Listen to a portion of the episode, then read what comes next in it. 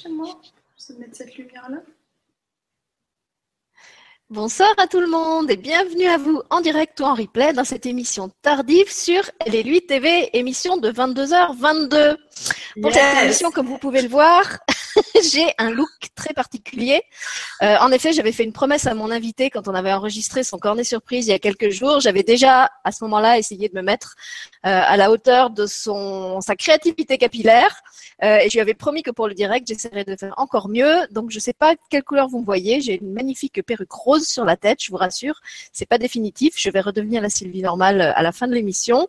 Mais vous allez comprendre en voyant mon invité pourquoi j'ai ce look, parce que mon invité ce soir, c'est Marie Guibouin. Bonsoir, Marie. Bonsoir. Déjà, félicitations, ta coiffure est magnifique. Franchement, Écoute, euh, tout le mérite revient à, mon amie conteuse qui m'a qui m'a sorti d'un dilemme euh, aujourd'hui parce que je savais vraiment pas quoi faire avec mes cheveux pour être encore plus excentrique que la dernière fois. Et euh, grâce à sa perruque, elle m'a sauvé la mise. Et en plus, je suis assortie à toi puisque tu es toi aussi en rose. Oui, tout à fait. Je sais pas si on le voit bien, mais oui, ouais, si euh, tu es bien assortie.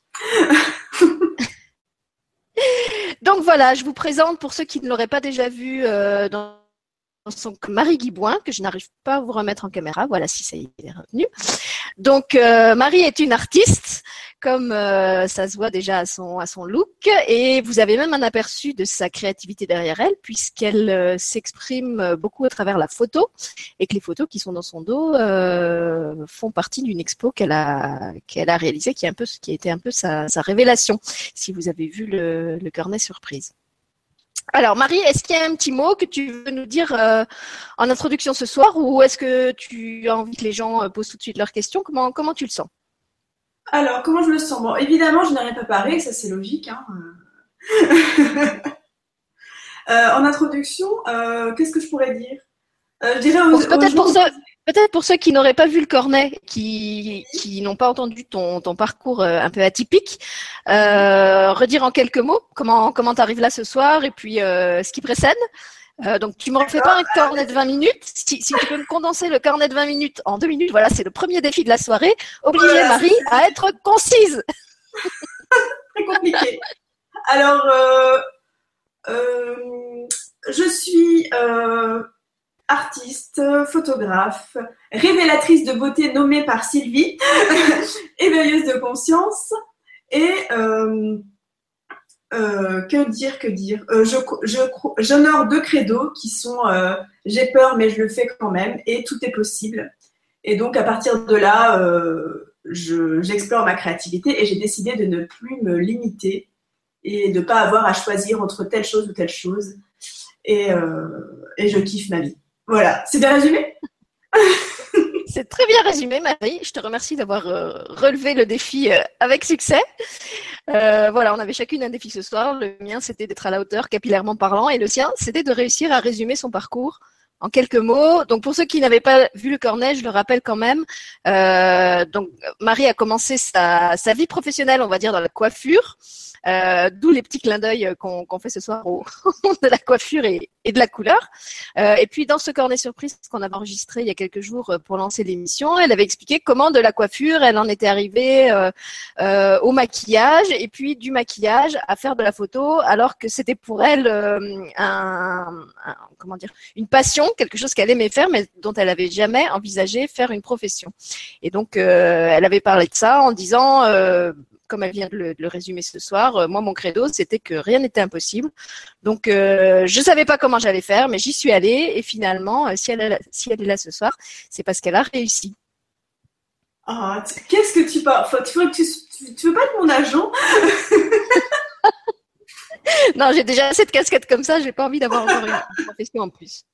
Puis en plus, je suis pas sûre que je sois un agent très passe-partout, tu vois, avec mon, mon, nouveau look. Oh, bah, tu sais, ça passe, hein.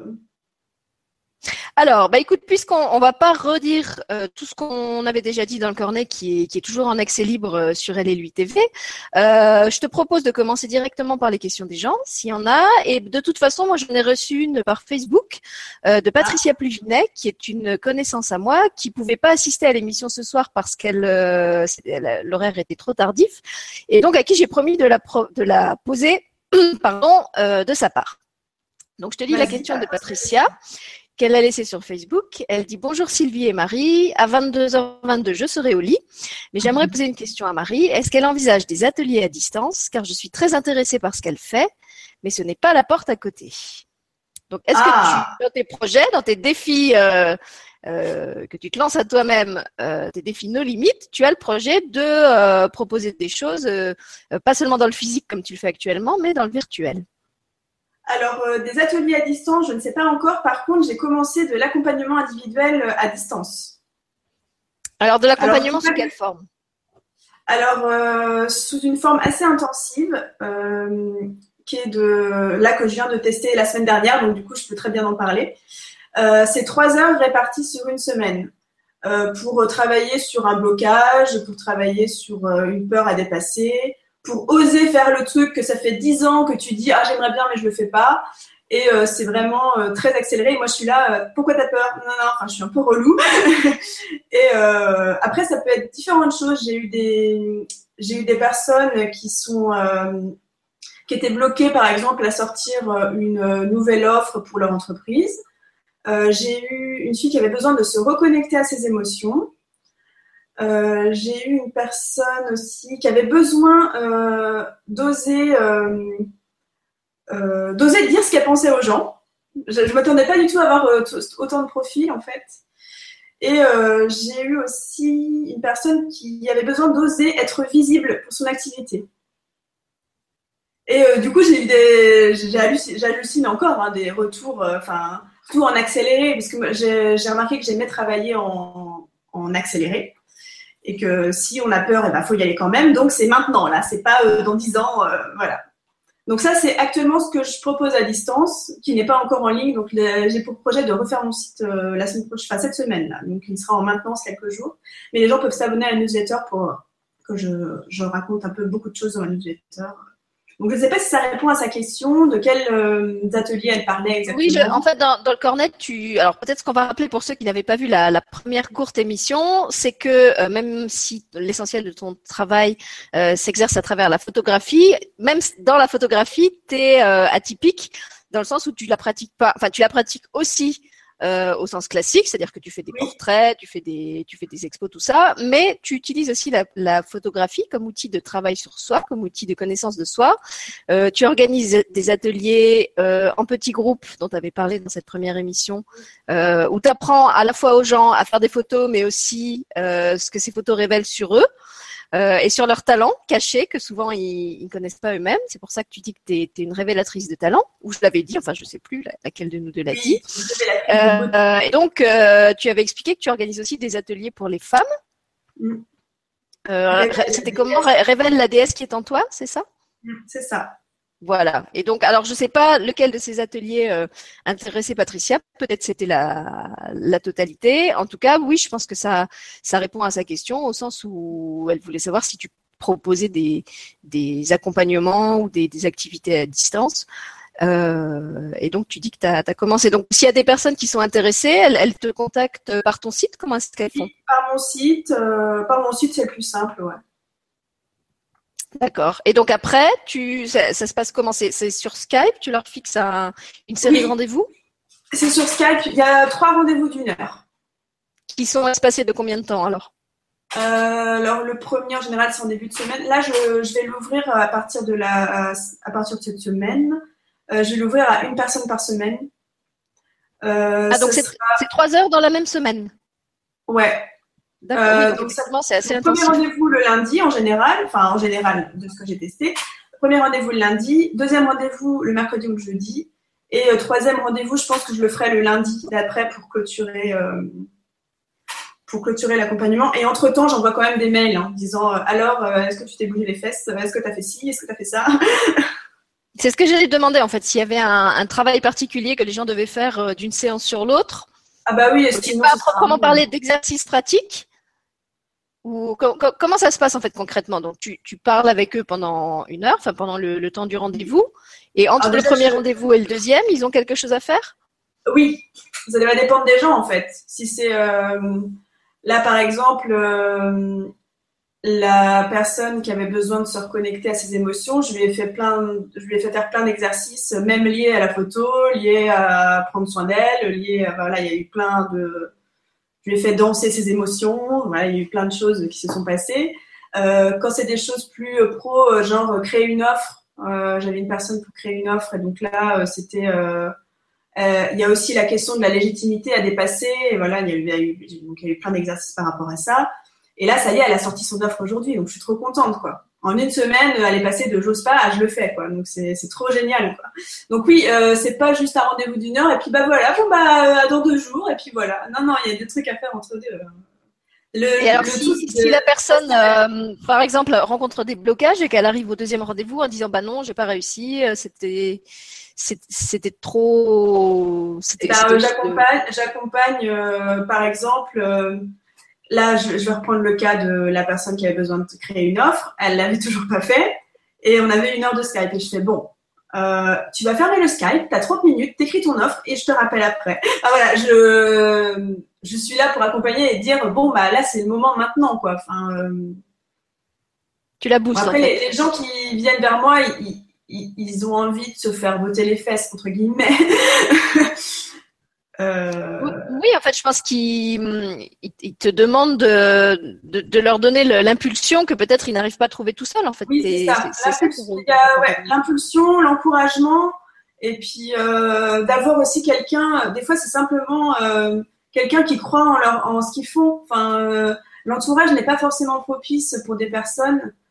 souvent, des gens qui veulent entreprendre ou qui veulent faire des choses qui sont pas, on va dire, conventionnelles et eh ben euh, des fois l'entourage euh, ils comprennent pas. Enfin, euh, qu'est-ce que tu veux faire par là euh, Tu ferais mieux voir complètement et décourageant ou essaye de les de les détourner de leur envie en leur disant que c'est pas c'est pas rentable, c'est pas réaliste. Enfin, le, voilà, c'est ça, ça, Donc moi je suis là pour dire bon ça, qu'est-ce que tu veux au fond de toi?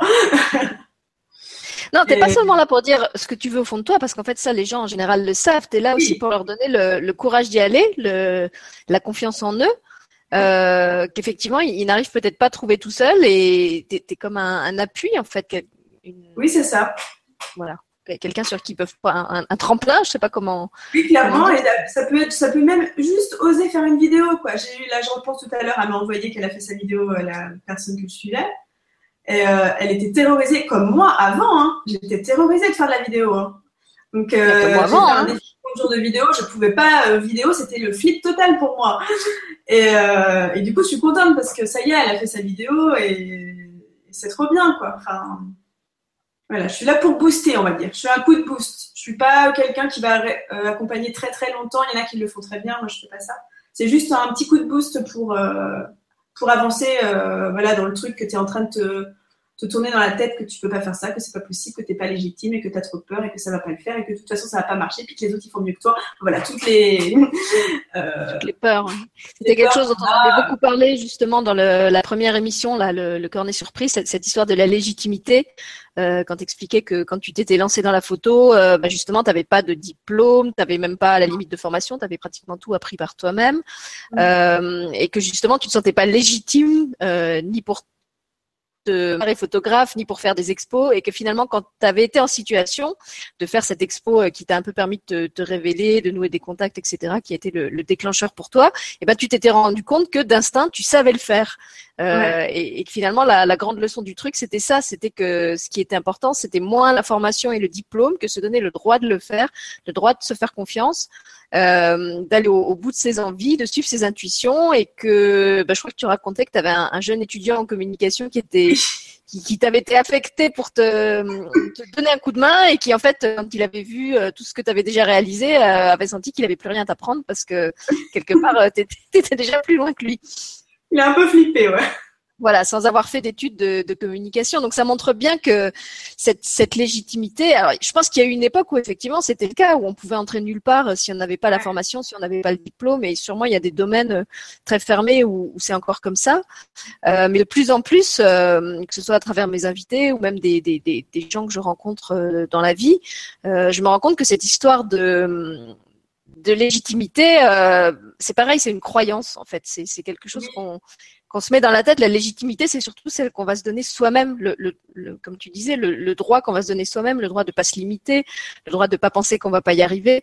Et euh, quand, quand on est porté par ça, finalement, l'expérience montre qu'on y arrive. Peut-être pas du premier coup, peut-être pas par les chemins. Euh, euh, traditionnels et, les parcours euh, que tout le monde a déjà suivis, euh, mais justement avec un itinéraire original, bien à soi, et qui aboutit quand même à sa façon.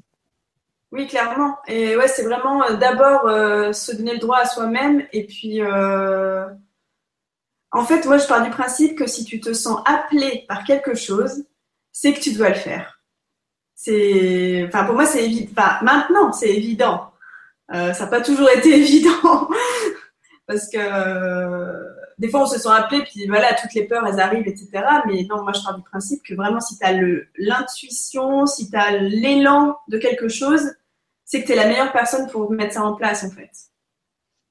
C'est ça, euh, moi je dis toujours que la, la vie est intelligente et qu'elle ne nous mettrait pas au cœur une envie aussi forte euh, si cette envie, on pouvait rien en faire. Donc ça ne veut pas dire qu'on va réussir à, à, réaliser notre rêve euh, comme ça, claque en, en un claquement de doigt, parce que justement, le, avant, avant de toucher l'étoile, en fait, il y a, y a plein d'étapes. Il y a plein d'étapes. On fait un voyage, et le voyage, il est, il est aussi beau et aussi important que, que d'arriver au but. Donc, euh, à la limite, peu importe qu'il y ait des obstacles, les obstacles, ils sont là aussi pour nous, le chemin nous apprendre des choses.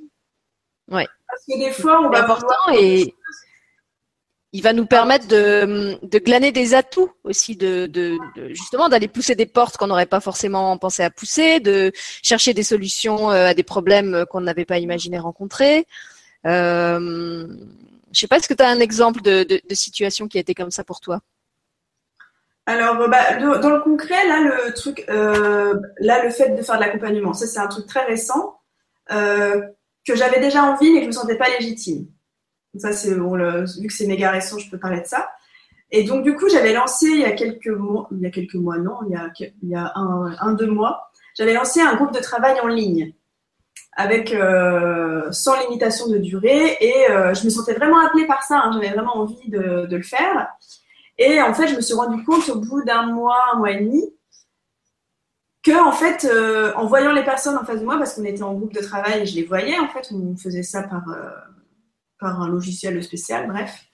Et, euh, et, là, ce jour-là, je me suis dit, mais en fait, je veux avoir les gens un par un en face de moi et les euh, accompagner. Et là, je sais que je suis capable de le faire. Et en fait, en faisant cette chose-là, qu'on aurait pu dire, bon, bah, elle arrête son groupe de travail, euh, ça veut dire que c'est un échec. En fait, pas du tout. En fait, ça a été un accélérateur pour me dire, OK, je peux le faire en individuel. Et voilà, ça, ça fait partie d'une peur récente de non-légitimité que j'avais. Et finalement, ça a été transcendé à 2000%, le fait, bah oui, non, mais je suis carrément légitime, ok, c'est bon, moi j'ai compris. Donc, euh... Oui, moi je dis toujours que hum, quand, quand il y a un obstacle, euh, que ce soit dans la créativité ou dans l'existence en général, il y a deux attitudes. Il y a l'attitude un peu trash euh, qui va consister à y aller à toute force et à essayer de, pousser ou de faire craquer l'obstacle en, en, en s'arc-boutant contre euh, de, toute l'énergie qu'on a. Et dans certains cas, effectivement, ça marche. Euh, mais dans certains cas, cette, euh, attitude-là, euh, va juste nous, nous faire perdre notre énergie parce qu'en fait l'obstacle est plus fort que nous et justement l'obstacle est un allié qui est là pour nous montrer qu'on s'y prend pas de la bonne façon. Donc tant qu'on va s'obstiner à, à vouloir faire comme on avait prévu de faire et à s'énerver contre cet obstacle et à se rendre compte qu'on n'y arrive pas, on, est enfermé dans une espèce de comment on appelle ça, de cercle vicieux euh, mm. dont on peut pas sortir. Et après il y a ce que moi j'appelle la l'intelligence de la rivière, euh, parce qu'en fait une rivière quand elle rencontre une pierre, et eh ben elle va pas s'énerver sur la pierre qui est sur son chemin. Qu'est-ce qu'elle va faire? Elle va passer autour, elle va chercher un autre chemin. À la limite, elle va passer dessus et elle va la polir. Et à force de patience, à force d'inventivité, euh, elle va, elle va réussir à aller où elle voulait aller, mais pas forcément par le chemin qu'elle avait prévu de prendre. Et je trouve que souvent l'intelligence de la vie, c'est ça, c'est de nous pousser euh, à travers le courant euh, de, cet obstacle-là qui nous montre qu'on n'est pas en train de suivre le bon courant, qu'on n'est pas sur le bon chemin et que c'est pour ça que ça résiste, euh, qu'il y a une autre solution à laquelle on n'avait pas pensé et que c'est ça qu'il faut, aller explorer. Clairement. Bah ça, me fait penser à la fois bah, quand j'ai quitté mon job là en 2011. Parce que euh, quand j'ai quitté mon job, donc déjà c'est flippant parce que tout le monde te dit la sécurité de l'emploi et tout ça, blablabla. Eh bien, ma, ma hiérarchie de l'époque m'avait dit euh, c'est hors de question que je fasse une rupture conventionnelle. Enfin voilà, il y avait tout un bazar parce que la rupture conventionnelle, c'est euh, pour euh, ceux qui savent pas, c'est pour avoir des droits au chômage pendant une formation par exemple. Du coup, je suis passée par plein d'étapes. J'avais demandé un financement de congé de formation là pour me faire payer ma formation et, et mon salaire. Euh, deux mois avant la formation, j'avais pas eu, euh, j'avais pas eu mon financement, mais j'étais quand même en mode, mais si, je vais quand même y aller. Je me vois là en septembre. Je vais, je, je savais pas comment, mais j'étais sûre de moi que j'allais y être. Ensuite, j'ai demandé un financement à ma banque. Ils m'ont dit non. Je suis allée à une autre banque. Ils m'ont dit oui. Et je suis après allée voir ma hiérarchie. J'ai demandé la rupture conventionnelle et euh, ils m'ont dit oui. Voilà. En fait, il y a eu plein de les obstacles. Je pense que c'est pas forcément il euh, y a, y a l'obstacle qui nous dit de, que c'est pas le bon chemin, et il y a aussi l'obstacle qui nous fait euh, qui nous fait aller par d'autres chemins pour voir si c'est quand même possible en fait. C'est ça qui est euh, génial, c'est qu'en fait, quand, quand tu arrives à te dire, c'est pas un obstacle qui est là pour m'enquiquiner et me pourrir la vie, c'est juste un allié qui est là pour me montrer que je m'y prends pas de la bonne façon et que je dois l'explorer autrement, déjà t'arrêtes de t'énerver. Euh, ensuite, t'arrêtes d'être dans cette espèce d'énergie de, de, dualité, d'opposition, d'affrontement euh, qui finalement t'épuise. Euh, et après, je trouve que tout devient aussi beaucoup plus ludique parce que c'est comme euh, c'est comme faire une enquête en fait. Euh, tu, il y a, y a, un jeu comme ça, un jeu de société qui s'appelle Labyrinthe, et c'est exactement ce principe-là. En fait, tu as des, des, objets que tu dois aller chercher dans le labyrinthe. Euh, et tu donc, il y a, y a, si tu veux, tu tires une carte qui te montre quel objet tu dois aller chercher. Et alors, j'ai remarqué que les personnes qui sont très logiques essayent d'anticiper, comme aux échecs, en se disant, voilà, je vais passer par là, par là, par là. Euh, et pour y arriver, euh, en trois coups, j'y serai. Sauf que entre temps, les autres joueurs jouent leur partie aussi. Et qu'à chaque fois qu'un joueur joue, il va déplacer les murs du labyrinthe. Ce qui fait que le chemin que tu avais prévu euh, d'emprunter, eh ben, il est à un moment, il se retrouve barré et tu vas être obligé forcément de passer par un autre chemin que celui que ton mental programmateur avait prévu de te faire prendre. Et en jouant à ce jeu, je me suis rendu compte que c'était, pour moi, c'était vraiment comme une métaphore de la vie. C'est que souvent, on, on, on se fait le plan de où on veut aller et comment on pense devoir y aller. Et finalement, ben, il y a ce truc avec les murs qui se dépassent et qui vont nous obliger à suivre un autre parcours qui va quand même nous emmener au but, sauf que c'est pas celui qu'on avait prévu. Clairement, ouais, je suis tout à fait d'accord avec ça. Moi, j'ai eu la, exactement la même, euh, la même expérience euh, en tant qu'auteur, puisque quand j'ai commencé à écrire, tout le monde me disait essaye de, de, de te faire publier. Donc, j'avais envoyé des manuscrits à des maisons d'édition qui, chaque fois, me répondaient euh, oui, vos ouvrages sont de qualité, mais ils ne correspondent pas à notre créneau éditorial. Et moi, en fait, ma, ma, ma ma politique, mon, mon envie, en fait, c'était de, de, ne pas me formater au créneau éditorial de quiconque. Je voulais faire mes livres, je voulais que ce soit des livres qui me ressemblent, et je voulais pas avoir à m'adapter à une demande. Donc, je m'étais dit, euh, si la condition pour être édité, c'est d'écrire euh, en respectant des règles qu'on me donne, ça correspond pas à la façon dont j'ai envie de mon art. Donc, je le ferai pas. Et euh, donc sur le moment, j'étais un peu sur quelque chose qui semblait être un échec et j'étais assez dépitée parce qu'à l'époque, j'avais pas encore compris l'intelligence de la rivière. Euh, et puis euh, par la suite, c'est trouvé sur le chemin l'auto-édition, donc qui est un système qui permet de s'éditer soi-même, comme le mot le dit, à beaucoup, comment dire, beaucoup moins cher, à, moindre frais qu'en passant par un éditeur normal, et surtout avec beaucoup plus d'autonomie et de liberté que si j'étais passée par une maison. Et là, je me suis dit merci la vie, et pardon d'avoir tellement pesté quand les premiers éditeurs m'ont rejeté, parce que justement, c'est exact exactement ça que je cherchais. Donc là, j'ai été face à d'autres défis. J'ai dû apprendre à faire de la mise en page, mais en même temps, euh, c'était intéressant. Ça, c'est, je sais pas, c'est comme euh, quelqu'un qui veut se perfectionner dans un sport ou dans un art, ben il, va apprendre euh, les, les, outils, les techniques, euh, en fait tout ce, tout ce qui l'aide à, à, se développer, il le fait avec plaisir. Donc pour moi c'était pas c'était pas fastidieux. Et du coup quand mon premier livre est sorti, c'était vraiment mon livre avec la couverture que je voulais, la mise en page que je voulais, les caractères que je voulais. On m'avait pas demandé d'enlever des morceaux, on m'avait pas demandé de changer le titre. Ah et ok, j'avais pas une grosse batterie éditoriale derrière pour en faire la pub, mais au moins c'était mon livre. Et il me ressemblait et c'était voilà là je, me suis dit euh, c'était vraiment comme ça euh, que que je veux vivre que je veux créer euh, je veux rester libre je veux rester libre d'être qui je suis et, et, de le pratiquer comme j'ai envie quitte à gagner moins et à être moins connu voilà si je dois établir des priorités ma, ma priorité à moi c'est celle-là Et donc euh, voilà, je, je, cite ça justement parce que c'est un bon exemple de, de, quelque chose qui paraissait dans un premier temps être un échec et un, une espèce de revers de la vie qui m'a vraiment beaucoup énervé euh, parce que ce, ce, rêve je l'avais depuis longtemps. Et euh, qui finalement euh, après m'a a vraiment été pour moi comme comme un, comme une grâce quoi. J'ai vraiment dit merci à la vie euh, de m'avoir permis de, de, passer par ce système-là et de pas avoir signé de contrat euh, avec des éditeurs qui après en, plus m'auraient engagé sur plusieurs années. Euh, même si j'avais découvert l'édition entre temps, j'aurais pas pu faire de mes livres ce que je voulais parce que j'aurais été engagée ailleurs. Mm.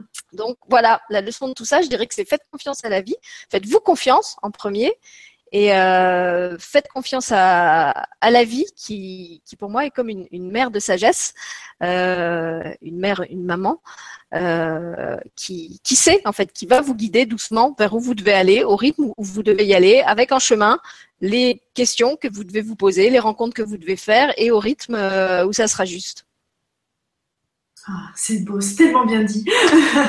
Clairement, mais c'est trop ça. Du coup, c'est mon livre euh, que je, en cours d'écriture actuellement, là, qui s'appelle, euh, je ne sais pas encore si je vais le faire éditer ou si je vais l'éditer moi-même, mais de toute façon, quoi qu'il arrive, il va sortir. Hein. Euh, c'est un livre, j'en ai déjà parlé, je crois, dans le Cornet Surprise. C'est J'ai peur, mais je le fais quand même. Et derrière la peur, l'âme agit. Parce que moi, je crois beaucoup à ça. Et je me suis rendu compte que toutes les grosses étapes de ma vie, c'était parce que j'ai dépassé une peur et que derrière, il y avait un truc trop bien, quoi. Et en plus, c'est vrai que souvent, quand on a dépassé la peur, on se rend compte qu'elle était complètement bidon, que les, les croyances qu'on avait, tout ce qu'on nous avait dit qui arriverait justement, qu'on allait se retrouver sans dessous, à la rue, sans sécu, sans ceci, sans cela. Euh, non seulement ça arrive pas, mais souvent il, y arrive un truc mieux. Euh, comme moi avec mon histoire d'auto-édition, euh, non seulement je n'avais pas échoué, mais ce que la vie m'a amené, c'était un truc mieux. Et ça, moi, c'est vraiment quelque chose que j'ai vérifié plein de fois dans ma vie, c'est que toutes les fois où je me suis donné le droit d'y aller, même si j'avais peur, euh, et même si dans un premier temps ça semblait planter et m'emmener effectivement dans cette direction catastrophique qu'on m'avait prédite, et eh ben en définitive non, c'est c'est comme dans les films, il y a y a un retournement de situation et euh, il y a un truc qui à la fin fait que euh, ce qui nous a pas été donné, euh, c'était parce que c'était pas assez grand, c'était pas assez bien. En fait, le, le, le cadeau qu'on voulait pour soi-même, on n'avait pas encore eu euh, le assez de générosité envers soi et la vie avait prévu mieux que ça. Euh, c'est pour ça que je dis que la vie, c'est un, Noël perpétuel. Et euh, voilà, elle veut que ça soit vraiment un, gros Noël, pas un, mini Noël misérable. Mm. Donc, euh, au lieu de demander la clémentine, demandez ce qui, ce qui vous fait vraiment archi plaisir en vous disant que vous avez le droit de l'avoir. Clairement. De toute façon, on peut, on peut tout. moi, je dis que tout est possible. tout est possible à partir du moment où si, si tu obéis à un élan de ton cœur et si tu obéis à si tu écoutes vraiment ce que tu as au fond de toi, oui, tout est possible. C'est, enfin, ça a été vérifié, revérifié 15 euh, millions de fois, donc euh, oui, c'est possible. faut arrêter de dire. Et des fois, ce que je dis aux gens quand ils osent pas, par exemple, je fais alors qu'est-ce qui pourrait se passer de plus le, vraiment une catastrophe vraiment? Si tu fais cette, euh, ce projet, si tu fais cette vidéo, qu'est-ce qui pourrait se passer de vraiment mais très grave, très catastrophique? Puis là, ils sont là. bah rien en fait. Et bah, du coup, ça, ça, fait prendre conscience que finalement, c'est une peur complètement irrationnelle et que, que voilà, que c'est possible et que c'est pas euh, une montagne, quoi. oui, et puis après, on n'est pas, comme je l'avais dit, je sais plus si c'est dans le cornet ou dans une autre émission, on n'est pas obligé non plus de se, se mettre complètement en danger. Si, si on a une passion et qu'on a envie de vivre de sa passion, on n'est pas obligé de but en blanc. Euh, de, de, bon, toi tu l'as fait, pour toi ça s'est passé comme ça, mais il y a d'autres gens qui viennent plus progressivement en mettant à mi démarrant ça, mais au moins se donner le droit de commencer, au moins euh, entrebâiller la porte, quoi. Mm. Alors qu'il y a plein de gens, non seulement ils, ils, ouvrent pas la porte, mais ils, mettent 15 verrous dessus. Ouais, voilà, c'est ça. Faut oser. Enfin, le plus important, il faut quand même respecter son rythme et oser faire le premier pas. Et après, le reste, il va tout seul, quoi. Et souvent, c'est le premier pas qui fait le plus peur parce que c'est le premier pas qui va dans l'inconnu complet. Euh, c'est euh, c'est le premier pas. Bah, par exemple, là, euh, là j'ai un projet, j'en ai pas parlé, je crois, dans, dans, le cornet, j'ai un projet que je mène depuis euh, fin novembre qui s'appelle 100 jours sans sourire. Et euh, ça, c'est uniquement un, truc perso que je, partage hein, sur mon blog. Ce projet-là, c'est d'aller parler à des inconnus dans la rue et leur demander ce qui les rend heureux dans la vie, s'ils pensent que tout est possible. Et, et c'est quoi leur plus grand rêve? En général, c'est à peu près ces questions-là. Après, après, ça dépend de ce qu'ils me répondent. Je peux rebondir sur autre chose. Et ensuite, je, fais une photo d'eux que je publie sur mon blog. Et, euh, là, dernièrement, euh, ça faisait à peu près trois mois trois quatre mois que je n'étais pas remise dedans. Et ben, j'avais repeur de parler à l'inconnu. J'avais repeur de le déranger. J'avais repeur de bousculer sa petite routine parce qu'en fait, je vais dans la rue, dans le métro, dans les magasins, n'importe où en fait. Et euh, je me suis et, j'ai et c'est très très drôle ce qui s'est passé parce que cette semaine-là où j'avais décidé de reprendre ce projet, que je me suis donné un an pour le faire, pour faire 100 portraits, eh bien euh, cette semaine-là, le premier jour où je me suis dit bon allez Marie remets-toi, euh, il y a un, petit garçon qui est venu me parler à l'arrêt de bus, mais avec une spontanéité comme j'ai jamais vu. Il est venu, il m'a parlé tout naturellement. Ah oui alors est-ce que tu joues aux jeux vidéo il m'a raconté plein de trucs. Et puis, euh, je, lui dis, bah non, je joue pas aux jeux vidéo. Ah, tu devrais jouer à ce jeu-là, je te conseille vraiment de jouer. Alors, j'ai beaucoup retenu cette phrase, je te conseille de jouer.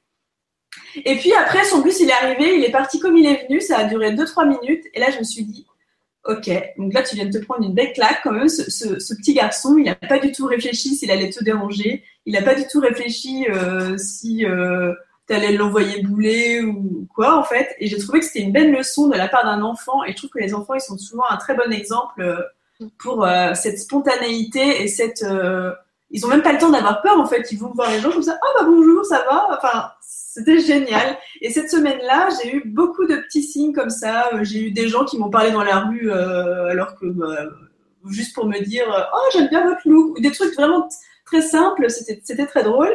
Et puis j'ai aussi une personne qui a commenté mon projet sur mon blog alors que ça faisait quatre mois que j'avais rien mis sur ce projet-là. Je fais ok, d'accord. Et du coup, euh, c'est samedi dernier. Ça y est, j'ai comment on j'ai transcendé ma, peur qui était revenue. J'ai parlé à une dame. J'avais demandé, j'avais fait faire un exercice à une de, des, des personnes que j'accompagnais euh, avec mon offre d'accompagnement individuel. Et je lui ai dit, bon, tu as 30 minutes pour faire ça. Et moi, je vais prendre 30 minutes pour aller enfin parler à cet inconnu euh, que j'ai trop peur en ce moment. Et du coup, j'ai parlé à une dame et j'étais tellement surprise qu'elle me dise oui tout de suite et qu'elle me réponde à toutes mes questions que j'ai oublié de lui demander son prénom. Donc, elle s'appelle l'inconnu mystère. et voilà, ça, c'est des peurs. C'est complètement irrationnel d'avoir peur de parler à un inconnu. Enfin, c'est n'importe quoi. Parce qu'au pire, on va me dire non, ça m'intéresse pas, ou voilà, mais sinon, ça va, quoi. Enfin, les gens en général, ils sont plutôt contents en fait qu'on leur laisse la parole. Oui, c'est euh, pareil, ça fait, ça fait partie des croyances qu'on a, qu'on ne doit pas aller déranger les gens, qu'on ne doit pas aller vers les inconnus, qu'on va se faire recevoir comme un chien dans un jeu de qui, alors que quand on tente l'expérience, souvent c'est pas c'est pas ce qui arrive. Bah voilà, exactement. Et une fois, j'avais eu un inconnu avec qui j'avais parlé assez longtemps, et euh, il m'avait parlé, il m'avait donné plein de références pour euh, d'une conférence TEDx sur le bonheur, d'une étude scientifique. on avait parlé pendant hyper longtemps et euh, c'était génial. Mais des fois, c'est des rencontres euh, qui sont très très éphémères et des fois, c'est on peut parler euh, assez longtemps et c'est génial. il y a aussi des gens qui me disent non et que finalement, je me souviens d'une femme qui m'avait dit pourquoi vous me demandez à moi parce que je souris pas et tout le monde dit que je suis froide et tout ça? Et je fais, dis non. en plus, elle me disait ça en souriant. Je dis, bah non, vous êtes en train de sourire en me parlant là. Oui, mais c'est parce qu'on vous m'avez parlé et que voilà, il a dit c'est pareil, vous, je vous aurais jamais parlé dans la rue, j'aurais cru que vous étiez une punk ou je sais pas quoi. Euh. Et c'était vraiment très, très, très drôle parce que c'est là qu'on se dit, il faut vraiment pas se fier aux apparences de comment sont les gens euh, physiquement ou quoi. Euh. Parce qu'en fait, en me parlant, elle s'est rendue compte que j'étais pas une punk et moi, en lui parlant, je me suis rendu compte qu'elle était pas froide du tout, elle était hyper gentille cette femme. Et ces, rencontres-là m'ont beaucoup accéléré le fait de vouloir faire un accompagnement avec les femmes, les ateliers. Voilà, ça a beaucoup, euh, ça accéléré le fait que j'ose me, lancer aussi en voyant toutes ces personnes qui euh, qui se trouvaient pas bien, qui se trouvaient, qui n'osaient pas faire des choses. J'ai fait non mais là il faut faire un truc, c'est pas possible, je peux pas laisser ça comme ça. Donc voilà. Donc euh, voilà, ça fait partie des peurs récentes là que j'ai retranscendées en parler. ce que je trouve bien, c'est que, enfin, moi, ce que, ce que j'aime dans ta démarche, c'est que, bah, d'abord, tu fais, tu fais tomber des, des, étiquettes et des murs. Donc, Rémi, qui est, qui est public, avec qui on a fait une émission qui s'appelait Vivre sans étiquette, va sûrement être euh, sensible à ça. Euh, mais ce que je trouve bien aussi, c'est que, le, comment dire, de, d'impulser comme ça et de, de, de pousser les gens à, à dépasser leur peur. Euh, et, de, comment dire de, donner après le témoignage que ça marche, c'est aussi donner le courage à ceux qui n'osent pas encore franchir le, pas, euh, qui peuvent y aller. Parce qu'effectivement, euh, si on a autour de soi que l'exemple euh, de ces, ces, personnes qui font barrage euh, à nos envies, souvent parce que justement on les renvoie à leurs propres peurs et à leurs propres envies qui n'ont pas osé concrétiser, et que si nous on le fait, ça va les renvoyer à leur culpabilité de ne pas l'avoir fait. C'est aussi pour ça qu'ils se mettent contre nous avec tellement de de, de virulence. Euh, donc voilà, si on était entouré que de gens comme ça, peut-être qu'on trouverait jamais le, le, le courage d'y aller. Et finalement, d'entendre des témoignages de personnes qui l'ont fait, qui ont réussi, qui disent ça marche, euh, et, et, finalement, c'est beaucoup moins difficile qu'on croit. C'est aussi ça qui fait qu'on va qu'on va trouver en soi la force d'y aller. Oui, ça c'est très vrai et ça me l'a fait aussi quand j'ai fait le défi vidéo. Tout à l'heure, j'ai dit que j'étais avant terrorisée par la vidéo et donc j'avais fait au mois de mars un défi 30 jours de vidéos sur YouTube qui sont encore là hein. Je crois que si je les regarderais, je rirais, mais je, les, je laisse exprès parce que on voit vraiment le cheminement. La première vidéo, je suis là. Euh, oui, bon, alors je me lance un défi de 30 jours de vidéo, mais j'ai un peu peur, je sais pas comment je vais faire. je, vraiment, je suis pas du tout comme je suis là. Ça doit être marrant à regarder, je pense. Et suite à ça, il y a des personnes qui se sont lancées à faire des vidéos. Et j'étais super contente, alors que c'était juste à la base un défi perso, mais qui a impulsé autre chose derrière, en fait. Et ça, C'est ça, c'est qu'après, tu deviens comme une, euh, comme une étincelle qui va, qui va allumer des feux ailleurs. Voilà. On avait, on avait la rivière et maintenant on a le feu. la rivière, les étincelles. ça, c'est un feu d'artifice, ton truc, là. C'est toi le feu d'artifice, Marie. Alors, j'ai vu que côté public, on a une question de Rémi euh, qui te demande, Marie, si tu avais le financement pour faire un reportage photo dans trois pays avec trois thématiques différentes, où choisirais-tu d'aller? Oh là là, ah, ça j'adore. Alors, euh, bah déjà le Japon, ça c'est sûr, parce que j'ai prévu d'y aller l'année prochaine, mais euh, voilà, le Japon. Euh, sinon, deux autres pays. je réfléchis. C'est pour faire le tour du monde ou j'ai le droit de choisir que deux pays ou pas? Non. Attends, je te relis. Donc, si tu avais le financement pour faire un reportage photo dans trois pays avec trois thématiques, donc tu dois choisir trois pays et trois thématiques.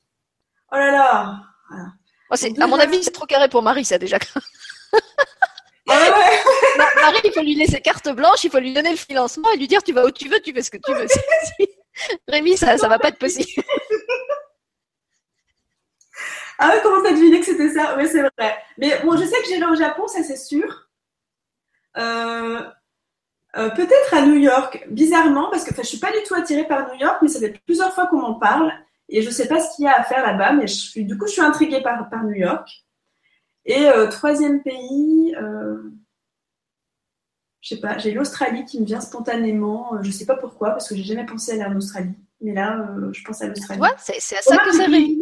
Rémi pose, pose, des questions cadrées, comme ça, tu es obligé, toi aussi, d'aller chercher des chemins auxquels tu n'aurais pas pensé. Exactement. Donc, euh, merci Rémi, c'est très intéressant.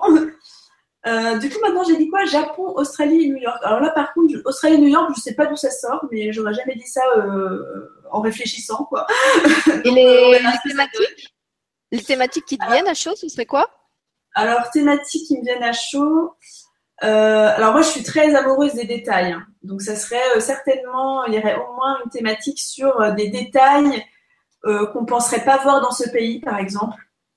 Euh, donc je ne sais pas quoi, hein, mais euh, on aurait du mal à deviner que c'est dans, dans, ce pays-là. Euh, après les, les couleurs aussi, moi j'aime bien les couleurs. Alors, mais tout est dans le détail, hein, les couleurs. Et peut-être au Japon, je sais pas, des personnes en train de, pas des visages de personnes, mais des mains en train de travailler, en train de faire des choses que j'adore aussi les gestes de travail c'est ce que tu avais expliqué dans le cornet, qu'en fait, dans, dans la photo, c'était ce que tu aimais mettre en valeur, les gestes, les gestes des gens au travail, les détails, un autre point commun qu'on a. Euh, et euh, il y a une question d'ailleurs qu'on n'a pas du tout abordée dans le dans le cornet, c'est pourquoi la photo? Parce que finalement, tu es, une fille assez touche à tout. On sent que ta créativité, elle est elle est très euh, euh, exubérante. Elle aurait pu partir dans tous les sens. Et finalement, tu t'es enfin tu t'es pas limité à la photo parce que tu t'exprimes aussi d'autres façons, mais c'est quand même ça ton ton vecteur principal. Donc, qu'est-ce qui t'a attiré plus particulièrement vers la photo? Alors, qu'est-ce qui m'a attirée? J'ai du mal à me souvenir parce que je sais que depuis petite, euh, j'avais toujours envie de tout prendre en photo. C'est vraiment euh, depuis assez longtemps. Je sais que ma mère, elle avait un appareil photo, mais c'était juste pour faire les, photos de famille, mais elle avait un appareil photo assez imposant. Je me rappelle, elle avait un gros flash, là, je sais pas quoi. Alors, est-ce que c'est ça? Je ne sais pas. Mais en tout cas, je réclamais toujours des appareils photo. Euh, à l'époque, il n'y avait pas les réflexes et tout ça. Hein. Je réclamais toujours un nouvel appareil photo qui allait faire des photos panoramiques, des photos. Enfin voilà, il fallait toujours que ce soit un truc un peu euh atypique. Déjà, déjà à l'époque. Déjà. quand, quand, je refais le bilan, je fais ah déjà à cette époque-là. Et euh, et j'aimais. En fait, je prenais tout en photo. J'avais pas vraiment euh, de ligne directrice. Tout ce qui m'inspirait, je prenais en photo. Mais je prenais les gens en photo. Ils détestaient ça. Hein. Les gens, ils détestaient se faire prendre en photo. Puis moi, j'étais là. On m'appelait la paparazzi. Alors pourquoi la photo? Je ne sais pas. Je voulais tout photographier. Et puis euh, après, quand je suis quand j'ai grandi, que je suis devenue plus grande, euh, c'est toujours resté. Mais par contre, dans ma tête, moi, la photo. Euh, photographe et métier, pour moi, c'était tellement un truc inaccessible. Mais je pensais même pas à ça. Hein. Je pensais même pas euh, que ça pouvait être un métier. Et puis, même si je voyais des photos dans des magazines ou quoi, déjà, quand j'étais petite, je lisais pas trop de magazines, en fait. Mais je pouvais pas m'imaginer que ça aurait pu, par exemple, être moi qui ai pris cette photo-là pour. Enfin, ça me paraissait. C'était un truc de star, tu vois. Enfin, c'était pas euh, un métier euh, accessible pour moi. Et parce que dans ma famille, euh, personne personne n'était trop dans l'artistique ou j'avais pas j'ai pas eu une éducation artistique, une éducation. Mais ça aussi, ça fait partie des, des croyances qu'on a, je trouve. Alors, il faut, on a parlé, il faut un diplôme, il faut une formation, il faut donc être reconnu par ses pairs et par des, des grands noms qui, qui sont dans le même domaine. Alors, une autre croyance, c'est ben dans la famille, on, on, a quelqu'un qui est déjà photographe, qui est déjà musicien, qui est déjà. Moi, dans ma famille, personne ne peignait. Pourquoi je suis allée à la peinture? Personne n'écrivait. Mais mes parents étaient littéraires, mais euh, personne personne n'écrivait de livres. Pourquoi j'ai eu envie d'aller vers ça? Et, ça ça n'empêche pas. Il y a des familles où naissent des enfants virtuoses, euh, super doués euh, musicalement parlant, qui, qui, font des choses extraordinaires et, et, dans la famille ou même si on remonte dans loin dans l'arbre généalogique, il y a personne qui a eu ce talent-là. Pourquoi il faudrait forcément que ça soit quelque chose d'héréditaire? Pourquoi on pourrait l'avoir en soi tout simplement? Tout ça, ben oui, tout simplement parce que bah, en tout cas moi, personne n'est dans le milieu artistique ou même milieu culturel, euh, vraiment euh, personne, quoi. Donc tu te dis, mais voilà, et justement, cette, cette, histoire aussi des grands noms, toi, tu as commencé comme photographe, tu n'étais pas connu, hein, c'est ce que tu racontes dans le corps des surprises, personne ne te connaissait, tu n'avais pas de parrain, tu n'avais pas de mécène, tu n'avais pas de piston. Euh, tout ce que tu as fait, tu l'as vraiment fait euh, que par toi-même et en, en, écoutant ton intuition et, et c'est ce que tu sentais de faire, ce que tu avais envie de faire, et ça t'a pas empêché de réaliser quand même. Donc ça aussi, je pense que c'est vraiment des, des croyances qu'on se trimballe que euh, on, voilà, il y a, des parcours obligés, euh, euh, il y a des écoles obligées, il y a des. Ben voilà, non. Et en fait, non. Paris, par son exemple, vous, vous montre que non. Et, je suis sûre qu'il y a plein d'autres gens en fait qui, vivent des expériences euh, euh, moi, euh, et, si on leur donnait plus la parole, euh, on arriverait aussi justement à faire reculer ces croyances qu'il y a des circuits obligés par lesquels on est obligé de passer et qu'il n'y a que ceux-là qui sont, qui sont valides, qui sont reconnus et qui, reconnus et, et qui permettent de réussir. Ouais, clairement. Bah, moi, je discutais avec. Et alors, si t'es pas encore maman, mais si, si tu avais un enfant qui te disait Maman, je, je, veux être un artiste, qu'est-ce que tu lui dirais? Ah ben, je dirais euh, il faut que tu assures ta survie et, que tu trouves un boulot alimentaire. Ah non, non, non, je dirais pas ça. Non, non, non. Je dirais pas, faut que tu assures ta survie. Euh, non, non, hors de question. Non, tu veux être artiste, bah tu peux être artiste. Euh, ouais, voilà. non, c'est certain que je dirais pas, non, non, non, fais un métier, entre guillemets, normal. non, non, je dirais pas ça. Parce que c'est ce que font la plupart des parents. La plupart du temps, souvent, ils projettent sur leurs enfants leurs propres peurs. Euh, leurs propres insécurités, en particulier matérielles, euh, et ils vont commencer à dire à leur enfant, bah non, on va plutôt vers une filière euh, où il y a des débouchés, puis tu pourras toujours faire ça comme loisir. Ou finalement, il y, a, très peu de parents qui acceptent que leur, leur enfant jeune tout de suite s'engage dans une carrière artistique ou dans une voie un petit peu atypique. Ouais, c'est vrai que c'est assez rare. Parce qu'il faut toujours faire euh, le schéma classique, etc. Ah non, moi, surtout pas hein, Je sais pas si j'aurai un enfant ou pas un jour, j'en sais absolument rien, mais euh, non, je ne voudrais pas qu'il soit bridé dans, sa créativité. Euh. Et après, s'il veut pas du tout être artiste, c'est ok aussi, hein, parce que ça se peut que ça soit genre je veux faire avocat ou machin. Oui, après l'enfant, il a son parcours. Il est là aussi pour faire évoluer les parents dans leurs croyances. Euh, par exemple, une de mes grandes hantises, c'était d'avoir un fils qui était passionné par euh, la, guerre, les militaires, la violence, enfin tout ce que je déteste.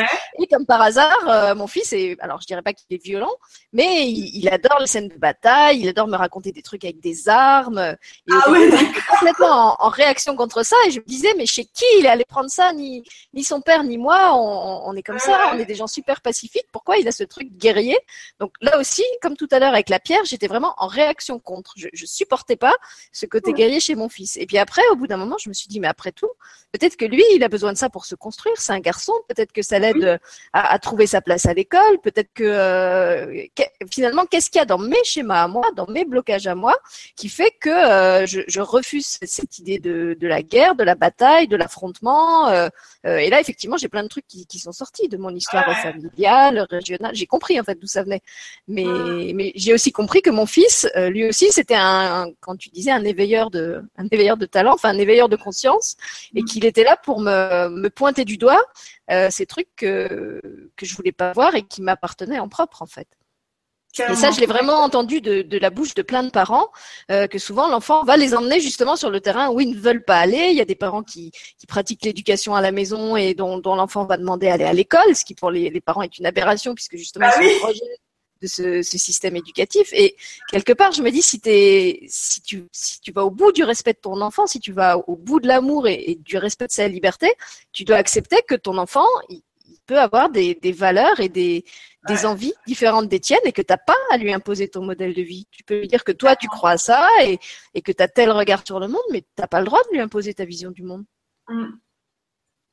Ça doit pas être facile quand même. Alors, donc dans dix ans, avec Marie. Et on en reparle. Ah Alors, j'ai perdu le fil de ce qu'on était en train de dire. Euh, on était parti dans les pays avec Rémi, à la base. Oui.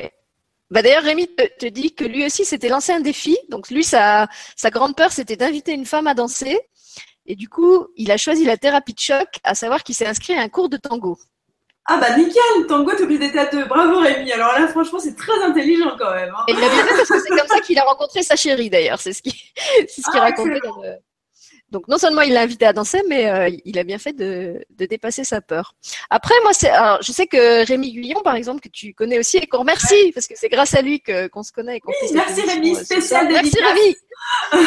Euh, donc lui avait raconté qu'il avait aussi, je sais plus quelle, quelle peur. Enfin, il, avait dit dans une émission, moi j'aime sentir que je suis le patron et quand j'ai une peur qui me bloque, euh, justement mon, le premier truc que je fais, c'est de la, de la repousser et de lui dire euh, dégage. Quoi. Il va vraiment. Et ça, je crois que c'est un truc assez masculin.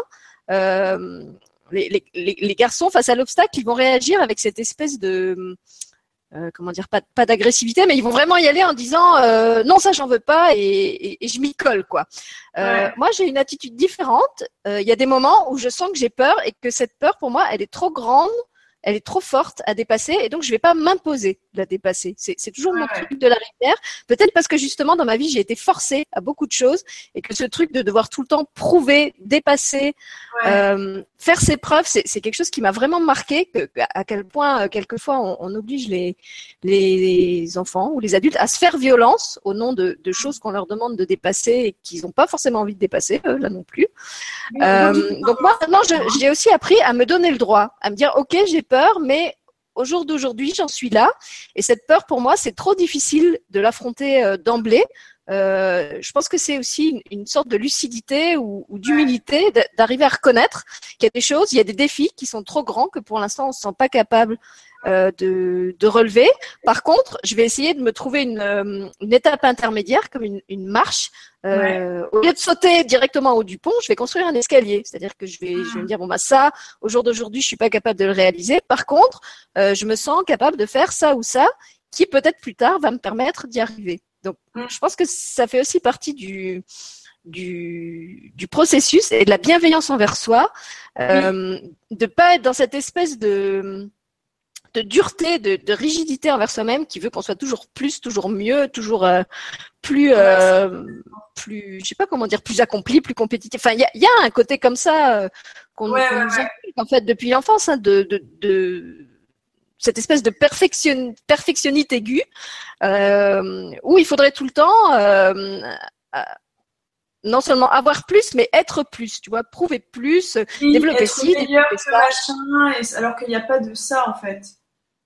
C'est ça. Moi, j'ai vraiment appris maintenant à me dire, euh, mais je m'aime comme je suis. Et puis finalement, euh, j'ai pas, j'ai pas développé ci, j'ai pas été encore plus ça. euh, euh, et puis j'ai envie d'y aller, mais après tout, pourquoi je serais obligée d'y aller en me forçant? Et finalement, je me rends compte que ça marche aussi. Ça marche Oui, et je pense que c'est, je pense qu'on n'est pas fait non plus pour faire les choses dans la souffrance. Enfin, faut pas, faut quand même, enfin, faut respecter son rythme. Après, si, si des peurs sont très très paralysantes, euh, euh, faut les moi, moi, je suis plus dans l'idée de accueille tes peurs, regarde-les, et après tu peux les envoyer chez. Mais euh, je suis pas dans le truc de ignore tes peurs. Je pense pas qu'il faille les ignorer complètement, leur dire euh, oh, je je m'occupe pas de toi. Oui, je m'occupe de toi. J'avais écrit une époque euh, sur mon blog Lettre à ma peur. J'avais écrit une lettre à ma peur et ça, les gens qui ont peur de choses, je vous conseille de écrire une lettre à votre peur, c'est vachement bien. Et euh, j'avais parlé à ma peur, chère peur, je sais que tu es là pour me protéger, mais moi j'aimerais bien faire ça quand même. Alors s'il te plaît, pourrais-tu me laisser tranquille? Mais et c'est super. euh, du coup, j'avais invité mes lecteurs à le faire aussi. Il y en a quelques-uns qui m'avaient fait un retour. Et en fait, c'est hyper apaisant de parler à sa peur. Alors ça paraît peut-être un peu perché comme ça en le disant, mais euh, franchement, écrivez une lettre à votre peur et vous m'en direz des nouvelles. ça fait vraiment du bien. Alors moi, j'ai un, un autre exercice qui vient directement de mon existence vécue. C'est, euh, j'en ai déjà parlé dans d'autres émissions. là, quand, quand je suis bloquée par un truc, je me pose la question et si je meurs demain, euh, est-ce que je regretterais de l'avoir pas fait? Voilà, parce Ouais. que comme je l'ai déjà raconté, j'ai failli mourir euh, très jeune et du coup, c'est vraiment quelque chose qui, me- qui me suit et qui est, qui est d'une grande aide en fait dans ma vie de me dire, ok, j'ai peur, mais si demain tout s'arrête, euh, est-ce que est-ce que j'aurais des regrets de pas l'avoir fait? Et là, en fait, souvent, ça me donne l'impulsion euh, qui me manquait pour y aller. Mais je vais y aller à mon rythme, toujours pareil. Je vais pas, euh, je vais. Je sais qu'il y a des gens qui sont très disciplinés, qui vont se donner des programmes, des objectifs et se dire, euh, voilà, à telle date, je dois avoir réalisé tel truc. Moi, j'ai été comme ça. Mais aujourd'hui, je fonctionne plus du tout comme ça. Je sais que de toute façon, là où je veux aller, la vie m'a emmené. Donc c'est pas la peine que je force, c'est pas la peine que je tire sur les fleurs pour qu'elles poussent. J'ai juste à accompagner le mouvement et je sais pas, je, je parlais tout à l'heure de la, de la bienveillance de la vie. Si on croit à la bienveillance de la vie, quand vous regardez comment un, un parent euh, éduque son enfant, de, de mon point de vue en tout cas, s'il veut lui apprendre à marcher, il va pas se mettre derrière lui avec un fouet en lui disant euh, marche, marche, marche, parce que sinon je te oui. fouette. On n'est pas, on n'est pas des ânes, on n'est pas des, on n'est pas des bêtes de somme. Et euh, je vois beaucoup de gens, y compris des adultes, qui, qui sont comme ça envers eux, qui, qui sont euh, d'une sorte d'intransigeance, comme s'ils avaient euh, tout le temps sur le dos une espèce de, de, de censeur ou de contrôleur. Enfin, je sais, je sais pas comment dire. Même ceux justement qui disent euh, qu'ils font ça pour s'améliorer, pour être plus libérés, en fait, leur leur expérience de libération, ça devient une espèce de de, De flagellation. Je m'auto-flagelle. Oui, ce que Lumineuse, elle appelle euh, se, la- la- se, se flageller avec la fougère. Voilà, moi, comme toi, je pense qu'on on n'est pas sur la terre pour en chier. Euh, on a le droit d'aller euh, chacun à son rythme. Et de toute façon, ça, c'est moi, c'est quelque chose que, que j'ai vraiment pu observer euh, quand je travaillais avec les jeunes. Quand, quand, quand on a l'envie, quand on a la motivation de faire quelque chose, comme tu l'as dit toi aussi, on va y arriver. Tôt ou tard, on va y arriver. On, va passer par les étapes qui vont nous y emmener. Donc, c'est pas la peine de euh, de, de, de se faire un, un- je pense j'ai l'image de ceux qui tu sais qui se font un programme de musculation dans les, les Ah salles oui. de muscu alors il faut qu'ils fassent 30 machins avec les bras euh, 50 machins alors ok je comprends qu'il y ait des gens qui à qui ça plaît de, de fonctionner comme ça et, et qui sont très fiers quand ils ont réussi moi j'ai pas du tout cet esprit là euh, ma- mon atout à moi, c'est pas ça, c'est pas la, c'est pas la force, c'est la confiance. C'est que je, voilà, j'ai confiance euh, que la vie est aimante et intelligente et qu'elle va m'amener euh, où je veux aller, euh, dans, dans le respect de moi et, Mm. et dans le respect de l'ensemble. Oui, c'est peut-être, euh, je sais pas, c'est peut-être la, la sagesse des femmes parce qu'elles savent que que tout fonctionne euh, avec les cycles, que tout est est, est- comment dire pas prévu, mais c'est c'est vraiment quelque chose qui m'a beaucoup marqué l'année où j'étais enceinte, de, de sentir cette, cette sagesse en fait, cette sagesse du corps qui sait, qui sait à quel moment le processus doit se développer, qui sait à quel moment il faut manger quel truc, qui sait à quel moment il faut se reposer, qui sait à quel moment l'enfant doit sortir? En fait, si on Oui. écoute, tout se fait instinctivement, tout se fait dans la fluidité. Il n'y a pas, il y a pas d'accouchement programmé en fait. Tout, tout va se faire. Et euh, alors, je sais pas si, si les hommes ressentent ça. Je, je suis pas un homme, mais en, en tant que femme, moi, je, je ressens vraiment ça. Qu'il y y a des cycles, qu'il y a, qu'il y a des voilà, que la vie a cette intelligence et que les processus se, se mettent en se mettent en mouvement, se se s'initialisent, se développent et aboutissent au moment où c'est juste pour soi et pour l'ensemble. Parce qu'en plus, c'est souvent quand on fait son programme, c'est le programme que pour soi, que pour son son ego, et son petit moi. Alors que la vie, elle, elle pense ensemble, elle pense collectif, elle va penser avec l'intelligence de ce qui est bon pour moi, mais aussi de ce qui est bon pour ma famille, pour mes proches, pour la société en général. Et, et, et toute cette sagesse là euh, notre, notre ego n'y a pas accès en fait. Il n'a pas cette supervision euh, de, de l'ensemble. Et, et, je crois que c'est ça aussi qu'on gagne quand on. Enfin, je, je vais parler en mon nom. C'est ça que moi j'ai gagné en acceptant de faire confiance, c'est de non seulement de me rendre compte que ça marchait et que j'y allais par des chemins qui me convenaient mieux euh, que peut-être que j'aurais prévu, mais euh, que c'était aussi euh, mieux pour mon entourage, que, que, que, que cette sagesse, elle n'était pas focalisée sur moi, mais qu'elle était vraiment pensée pour le, le mieux de tous. Oui. Ouais, je vois ce que tu veux dire. Moi, je sais qu'avant, j'avais tendance, euh, il y a quelques années, bon, je, suis toujours dans l'ensemble hyper positive euh, et je vois euh, que je sais quoi qu'il arrive, euh, si les choses doivent se faire, elles se font. Ça, je suis hyper confiante en ça. Mais avant, j'avais plus un, je, crois qu'il y a quelques années, j'avais un tempérament un peu mec. Un peu, euh, ouais, j'ai pas mal, ouais, je suis. euh, Il y en a qui appellent ça euh, dans la psychologie euh, la positive, la positive attitude un peu con, quoi. Enfin, euh, pas un peu con, mais euh, genre je, je vais pas. Content les qui nous écoutent. non mais euh, bah, désolé, pardon. non mais euh, je, je, euh, je, vais expliquer mon propos. Euh, c'est le fait de de pas aller bien, par exemple, et de pas accueillir, de dire je vais bien quand même, je vais bien quand même, je vais bien quand même. Ah oui, Et ça c'est très euh, masculin. je trouve qu'en faisant Le ça, déni, ça s'appelle, Marie. Ouais, voilà, le déni. et, euh, et en fait, je trouve que dans, dans ce mécanisme-là, que j'ai déjà eu, hein, donc euh, maintenant je suis très vigilante, euh, je trouve qu'en fait, en n'accueillant pas et en étant toujours dans euh, je vais bien, je vais bien, en fait, la vie, elle va ramener des épreuves encore de plus en plus compliquées, juste à temps, qu'on, juste à temps que je comprenne, j'ai parlé en mon nom aussi, que en fait, euh, Marie, c'est bon, arrête, calme-toi, euh, t'as juste à, à, accueillir. Si par exemple t'es triste, t'as le droit d'être triste. Euh, voilà, j'accueillais pas ce truc-là, tu vois, la, tristesse, je l'accueillais pas. Euh, je disais que ça allait bien quand même, et puis qu'il fallait toujours paraître bien. Alors que maintenant, depuis, alors là, franchement, je suis libérée, délivrée. Depuis que quand je suis triste, délivrée. Exactement. Quand je suis triste, je pleure. Avec mes cheveux roses, là, je vais faire. Attends, je, je vais faire la reine des neiges, je vais, je vais faire la reine Barba Papa. Et, et, et, et maintenant, j'ai la sensation que tout va plus vite. Euh, si je, ouais, voilà, si je suis triste, hop, je pleure. Non, en fait, j'ai l'impression que je me régénère méga vite euh, depuis que j'accueille toutes les émotions. Si je suis en colère, bon bah, euh, je suis pas du genre à péter un cap quand je suis en colère. Je suis plus, je suis en colère, euh, je vis ma colère de ma propre façon. Mais je, ne néglige plus en fait toutes ces émotions, même quand j'ai peur. Bon, ok, j'ai peur. Pourquoi j'ai peur? Bon, respecte-toi. Pareil quand je suis fatiguée. Avant, quand j'étais fatiguée, je dis non, je suis pas fatiguée, je vais quand même faire ça. Et depuis que j'accueille toutes les sortes d'émotions, de peur, de fatigue, de tristesse, de tout ce qu'on veut, et ben je, je suis, j'ai vachement plus vite de l'énergie à nouveau euh, et euh, et euh, des good vibes quoi. et je trouve que c'est super Mais ça aussi, je pense que ça fait ça fait partie des, des croyances qu'on a et qu'on nous inculque et sûrement aux garçons encore plus. Enfin, si s'il y en a côté public, ils, ils pourront confirmer ou pas.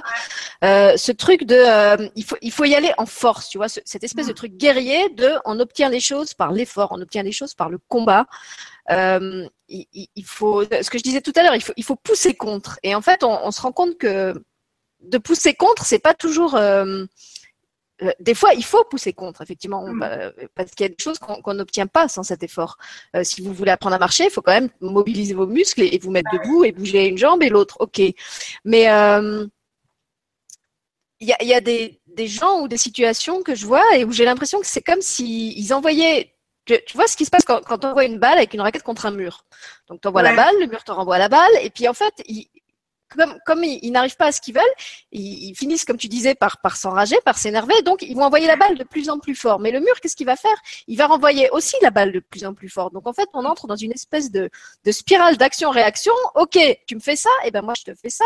Tu veux pas que j'aille Ouais. où je... Et ben, ah, et puis voilà. Et chacun pousse. Euh, dans, dans, dans le sens euh, qui, qui croit être le bon. Et c'est comme ça qu'il y, y a des affrontements qu'il y a des, des, des situations qui s'enveniment qu'il y a des, des, des conflits qu'on n'arrive plus à résoudre euh, parce qu'on est dans ce truc de vouloir passer en force, au, au lieu, comme tu disais, de voilà, de, de se poser un moment, de, de, de, de prendre le temps d'accueillir tout ce qui est là, dire bah voilà, je suis en colère parce que, je me sens triste parce que, euh, il y a ci, il y a ça, et effectivement de déjà de prendre le temps, de le poser et, et, et de, de couper cette espèce de truc de la de la réactivité, euh, c'est c'est comme si ça débloquait quelque chose. Oui, clairement. Et ça, on l'apprend aussi dans les arts internes, parce que moi, je fais des arts martiaux. Des arts martiaux, euh, pas, euh, on n'est pas dans la force, en fait, je fais du kung fu baguazhang, alors quelques personnes va connaître. Et c'est un style de kung fu euh, souple. Et en fait, on n'entre pas du tout en force. C'est dans la détente qu'en fait, l'adversaire, il va arriver en force, et nous, en étant dans, la, dans le relâchement complet, et ben, finalement, c'est la, force de l'autre, ça va se retourner contre lui. Et, je trouve que c'est hyper formateur pour ça, les arts martiaux, mais internes, pour euh, déjà comprendre l'autre et aussi euh, se rendre compte qu'il n'y a pas besoin euh, d'être un gros caïd euh, et d'être en mode super énervé pour, pour autant avancer dans la vie que combattre si on a besoin de combattre quelque chose. Mais voilà, on n'a pas besoin de, ouais, on n'a pas besoin de combattre en fait, puisqu'on on, on accueille l'autre et en fait l'énergie, elle se, elle, se- elle va où elle a besoin d'aller en fait. Et je trouve que ça, c'est ouais. ouais, les arts martiaux pour ça. c'est d'accord. bien. Mais c'est vrai que dans notre inconscient collectif, quand tu, quand tu réfléchis rien qu'aux expressions qu'on emploie, il y a plein de trucs comme ça. Il y a les- quand- le, le nombre de gens qui disent encore euh, on n'a rien sans rien. Euh, Ouais. on- on- je l'ai obtenu à la force du poignet. Euh, je le dois qu'à mes propres efforts. Euh, voilà, on a vraiment l'impression que si- s'il n'y a pas cette espèce de, de, de prix de la souffrance à payer, euh, eh ben on l'aura pas. Eh ben non. Ouais, mais ça c'est de la connerie.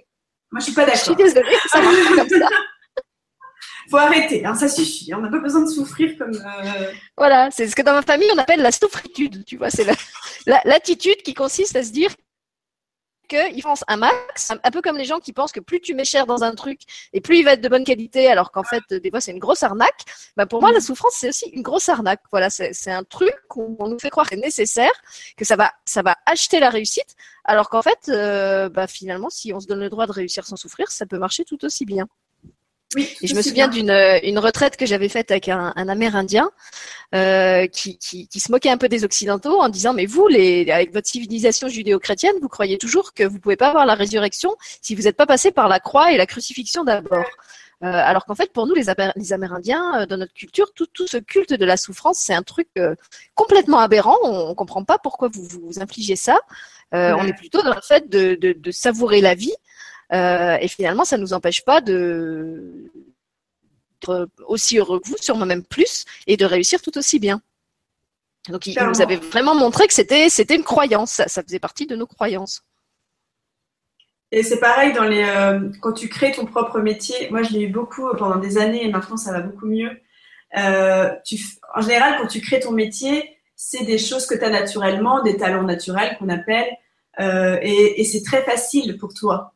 Euh, c'est assez facile. euh, par exemple, bah, là, par exemple, moi, je fais, je- quand je fais des séances photo, pour moi, c'est facile. Et, euh, et quand j'accompagne, pour moi, c'est facile. Et en fait, avant, euh, j'ai eu beaucoup de mal à, à m'enlever euh, ce truc-là de la tête. Vu que c'était facile, je me suis dit non, il faut que, faut que je, faut que je fasse plus là, faut que je fasse un truc plus compliqué.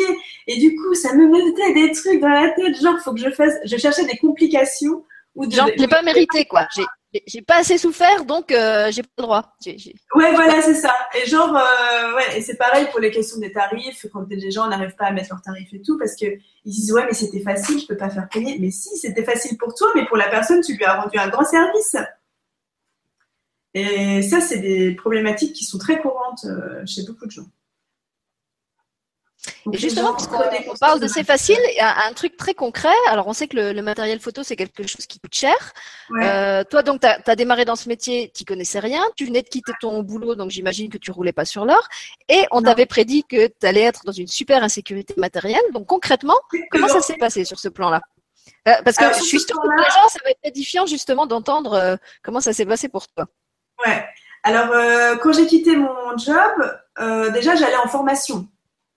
Donc à la base, j'allais en formation, j'avais euh, bah, Pôle emploi, il me filait 1000 balles et puis euh, j'étais en formation. j'avais travaillé euh, 10 ans avant, donc j'ai pas là sur ce côté-là, je me suis pas sentie coupable d'avoir des, des, droits chez Pôle emploi. Et par contre, j'avais déjà mon appareil photo à l'époque que j'avais acheté il y a 2-3 ans auparavant. J'avais déjà investi dans un réflexe, mais sans du tout penser que j'allais être photographe après. Hein j'avais investi dans un réflexe parce que c'était mon plaisir du moment et que je pouvais me le permettre, qui à l'époque, euh, bien que c'était pas mon métier, m'avait coûté 900 euros. Donc euh, maintenant, et ce, réflexe-là, je m'en suis servi. Mon expo à Nantes, c'était avec ce réflexe-là. C'était vraiment avec euh, qui est qui est maintenant. J'ai changé mon matériel, hein, mais comme quoi, il n'y a pas besoin. Enfin, si, pour les gens, je dis 900 en appareil photo, c'est hyper cher. Là, mon matériel actuel, il m'a coûté 4000 euros. Hein, c'est pas du tout la même chose, si on parle de concret d'argent. Et, euh, et quand j'ai commencé dans la photo, euh, j'avais que cet appareil-là que j'avais acheté euh, 900 euros quelques années auparavant. C'était vraiment. Euh, ça paraît un peu bas de gamme maintenant. Quand maintenant, quand j'en parle, ça, je vais pas dire qu'il vaut rien parce que je l'ai gardé parce que c'est mon premier appareil photo et j'aime bien. Et, euh, et au début, voilà, il y avait aussi ça dans la légitimité. Je suis mais j'ai pas, j'ai pas l'appareil photo dernier cri. Est-ce que j'ai le droit de faire des photos avec cet appareil-là? Enfin voilà. Et quand j'ai fait mon expo, déjà il y a très très peu de gens qui m'ont demandé quel, matériel j'avais utilisé.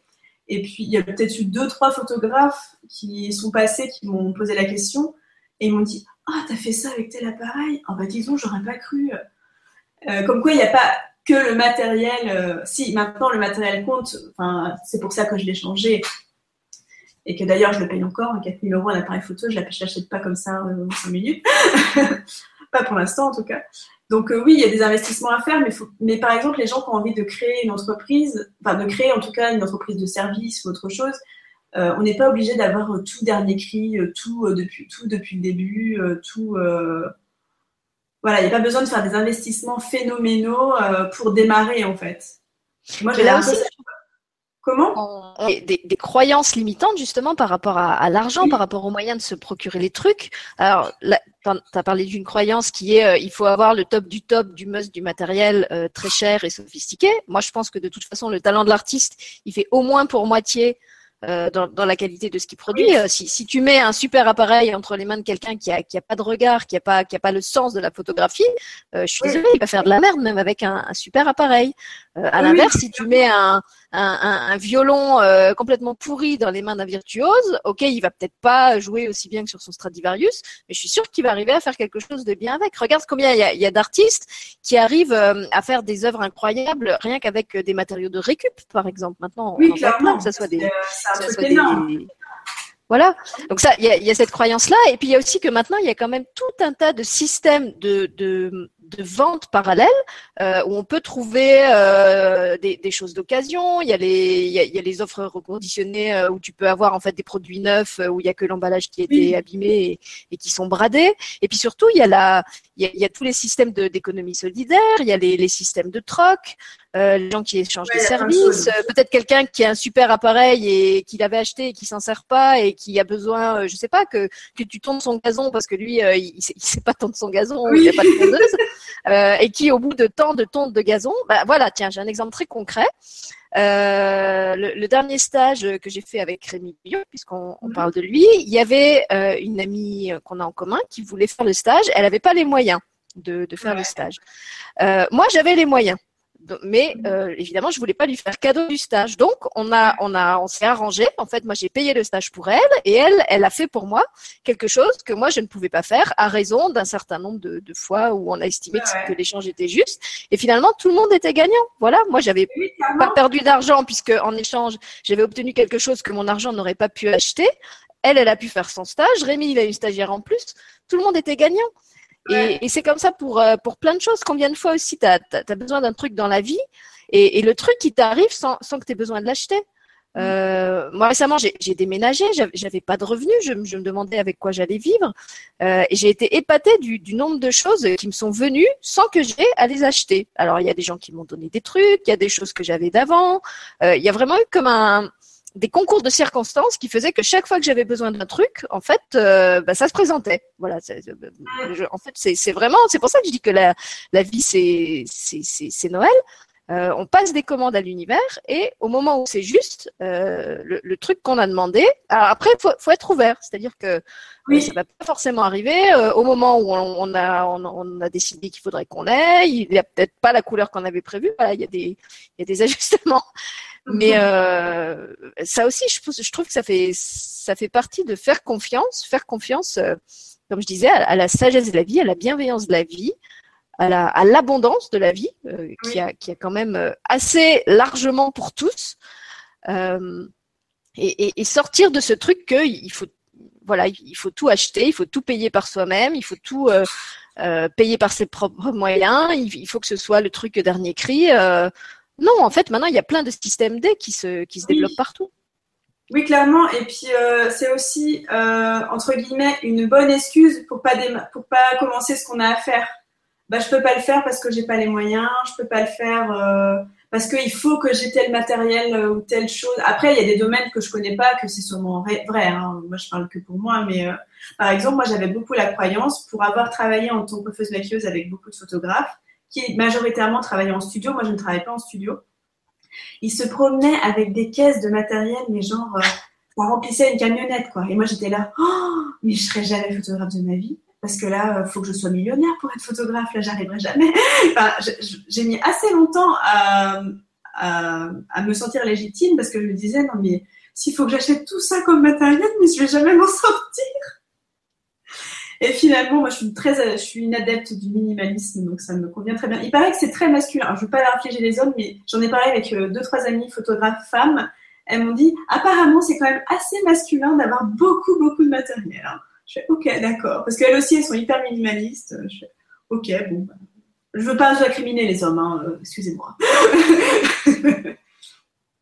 Et euh, donc non, c'est comme les voyages. Là, la dame, l'inconnue avec qui j'ai parlé dernièrement, elle rêvait de voyager.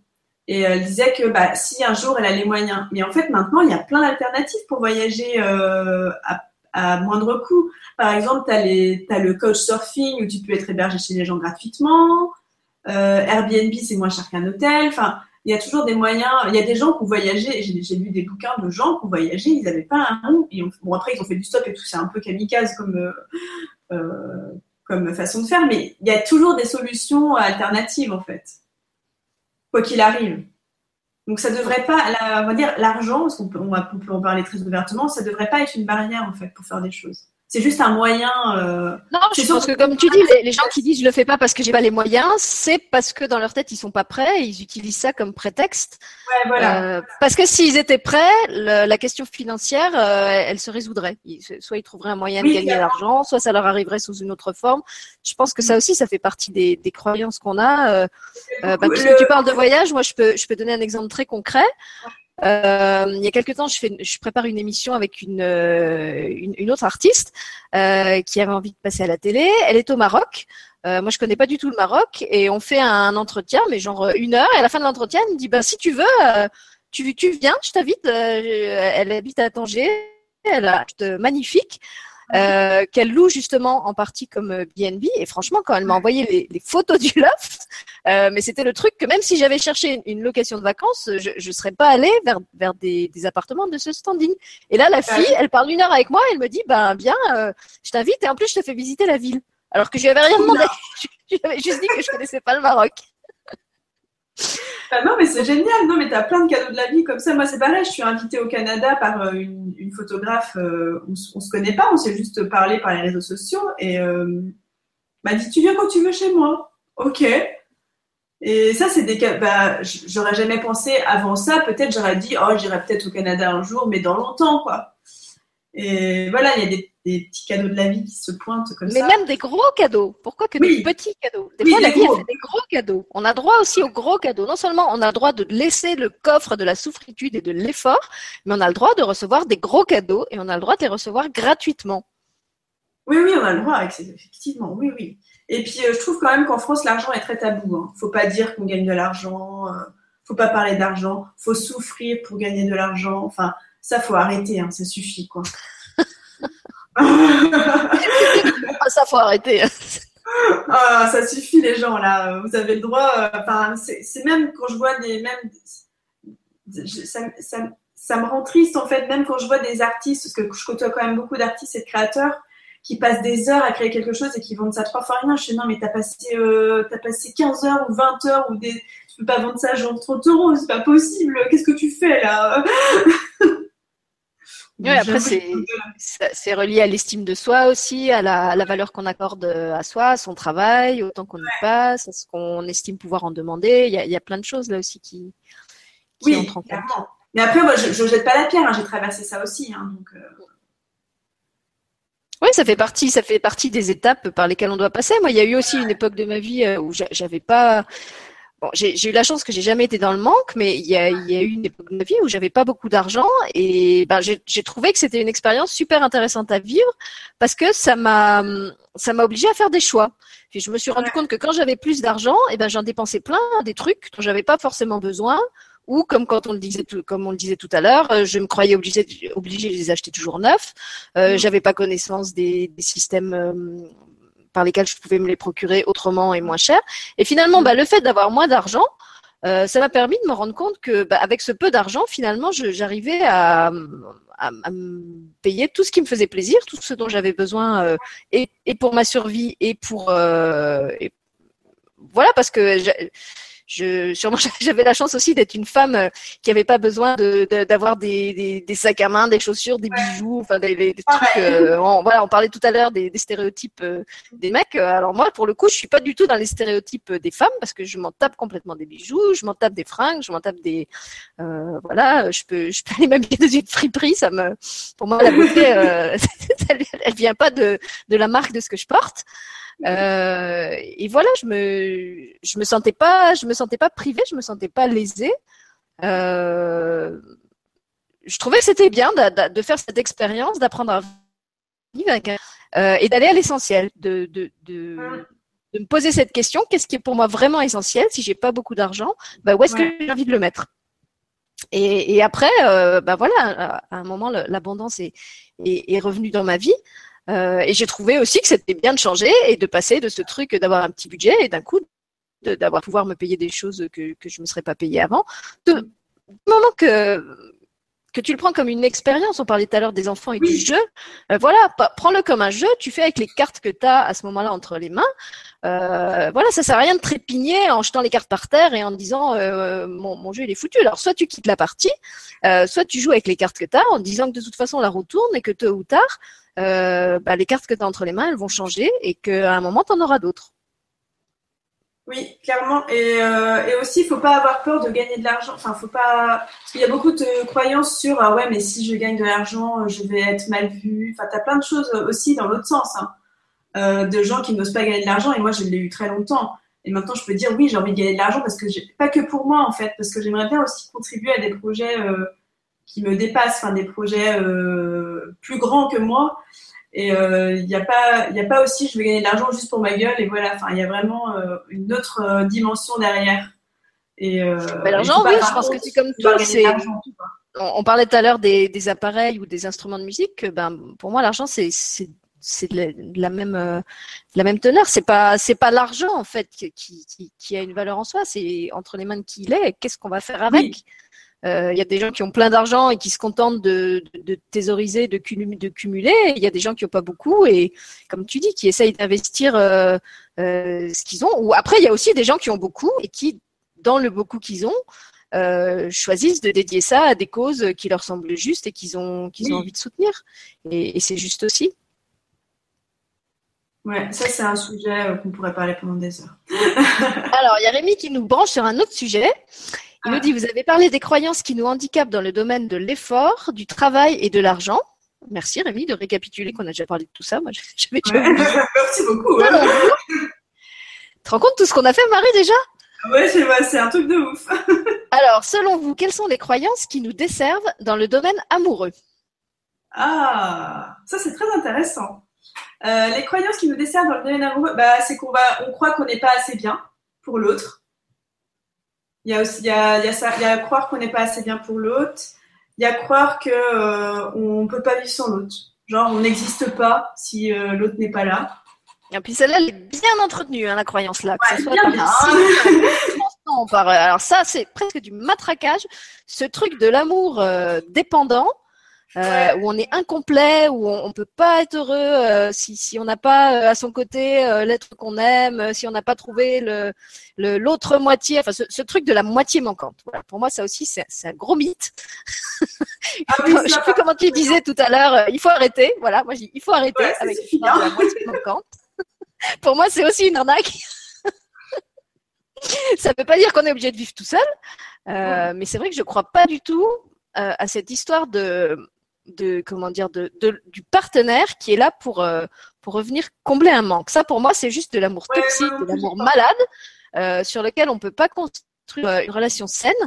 et bah, je pense que si, si, si je me remets dans une relation de couple euh, avec quelqu'un un jour, je voudrais que ça soit justement parce que j'ai conscience de, de, ma complétude et de tout ce que j'ai euh, à lui donner et que lui aussi il est complet et qu'il soit conscient de tout ce qu'il a à partager et à me donner et pas pour qu'on soit là chacun à combler des manques de l'autre et à avoir peur de le perdre parce que euh, s'il s'en va, oh, comment qui, qui, va combler nos manques et enfin je sais pas, je trouve que c'est c'est vraiment se mettre dans un, là aussi, dans un, une boîte à souffritude. ouais, c'est absolument rien. Et puis, euh, qu'est-ce qu'il y a Alors, qu'est-ce qu'il y a d'autre comme croyance? Il y a euh, alors ce truc aussi de, euh, bah, voilà, quand on aime quelqu'un, c'est pour la vie. Ça, je crois que ouais. maintenant, elle, elle, a, elle a pris une baffe celle-là. Avec oui, quand même. Il y a aussi de, de, tout donner. La croyance qui est quand on est avec une personne, genre, on doit tout accepter tu sais, euh, de tout lui donner par, par amour, soi-disant, tout accepter. Euh, et ça, c'est non, c'est faut pas non plus. Enfin, ça, ça doit pas aller au détriment de, de ne pas te respecter toi-même. Ça, c'est ça, c'est interdit. Hein. Ça, c'est pas possible. Là, bah oui, parce qu'à ce moment-là, pour moi, c'est plus de l'amour, c'est un rapport de pouvoir alors. Si, si y en a un qui donne tout et l'autre. Euh... J'ai déjà vu, hein, donc euh, voilà, je, je, je sais que ça peut Mais là aussi, on, a été bien conditionné par toutes ces, toutes ces, euh, pareil, c'est, tous ces mythes, ces, ces, chansons, ces films sur le sacrifice, sur le, le don de soi. Euh, alors, c'est vrai, le don de soi, c'est un truc magnifique. L'autre, euh, parce que soit, sinon, si tu, si tu lui dis non, ce n'est pas, ça veut dire que tu l'aimes pas vraiment. Voilà. je me moque un peu, hein, c'est pas bien ce que je fais, mais. non, mais c'est Rémi, c'est Rémi, il nous a branché sur la question, alors maintenant, on va aller au bout. Et donc, euh, pareil, euh, l'amour, ça ne veut pas dire souffrir, hein, et ça ne veut pas dire être dépendant de quelqu'un. Ça, c'est ça, c'est interdit. Hein. Ça, je ne suis pas du tout d'accord avec ça. Parce que c'est très lié. Euh, genre, en amour, on doit souffrir. Et non, non, tu souffres pas en amour. C'est un partage. Enfin, c'est un bonus en fait d'être avec quelqu'un. C'est pas c'est pas un sacrifice. je pense que si, si, si on est en, en, en amour ou en, en, relation avec quelqu'un, que ce soit d'ailleurs une, une, relation de couple ou une autre forme de relation, c'est pour être bien, c'est pour être heureux, c'est pas pour être euh, euh, dans, dans, les conflits, dans les, dans les jeux de pouvoir, dans les. Alors ok, qu'il y ait des, qu'il y ait des désaccords, qu'il y ait des, des tensions, euh, mais après voilà, on, on, est adulte, on met les trucs à plat et enfin voilà, moi je pense qu'on n'est pas, on n'est pas ensemble pour se pourrir la vie. Clairement. Sinon, ça sert à rien. Quand on est tout seul, hein. si c'est pour se faire la vie, c'est mort. Bon, donc du coup, on a, on a parlé de beaucoup de choses ce soir. Euh, finalement, pas, pas tellement de photos et pas tellement de ce que tu fais. Bah ouais, c'est pas grave, c'est très bien aussi. et puis on l'avait déjà pas mal fait dans le dans les carnets surprises.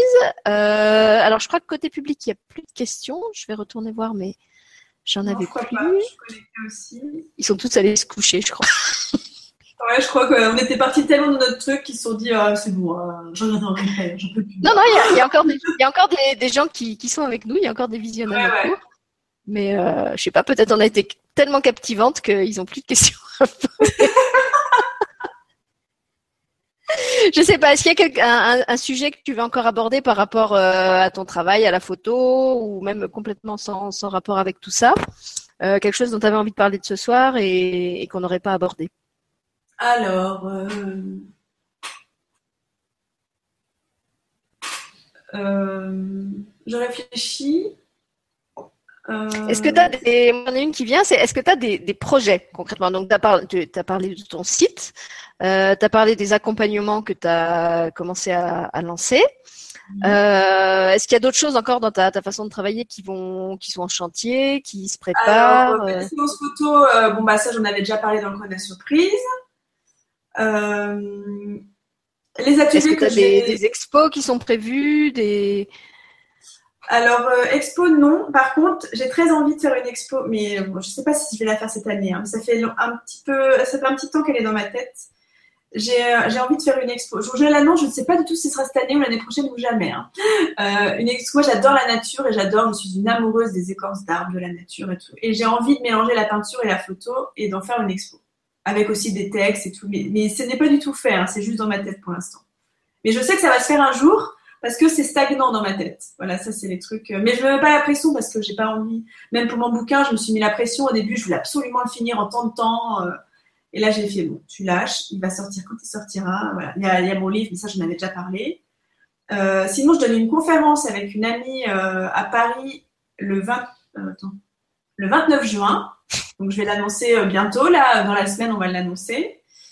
Euh, il y a un atelier pour les femmes au mois d'août, le 26 et 27, euh, avec une amie aussi à Paris. donc, ça va être annoncé bientôt aussi. et là, on va dire, à l'heure où je te parle, je pense que c'est tout.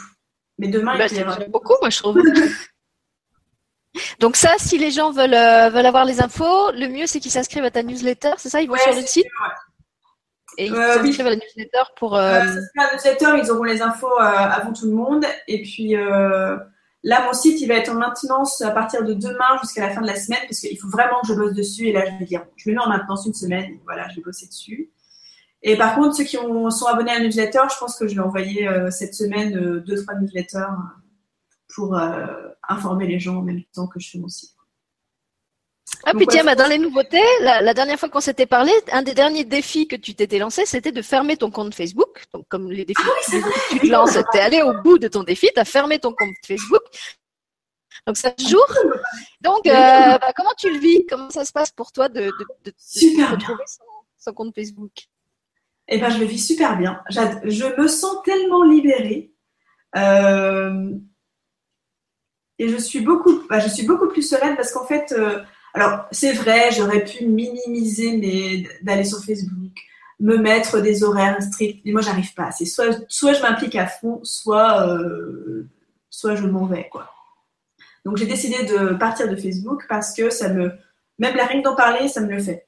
Euh, corporellement parlant, quand j'étais sur ce réseau, je me sentais vraiment oppressée au niveau de mon, même au niveau énergétique, je ne sais pas ce qui se passait, mais je me sentais vraiment pas bien. Donc du coup, je dis bon, si je me sens pas bien, il euh, faut quand même trouver une solution. Je vais pas rester dans un truc où je me sens pas bien.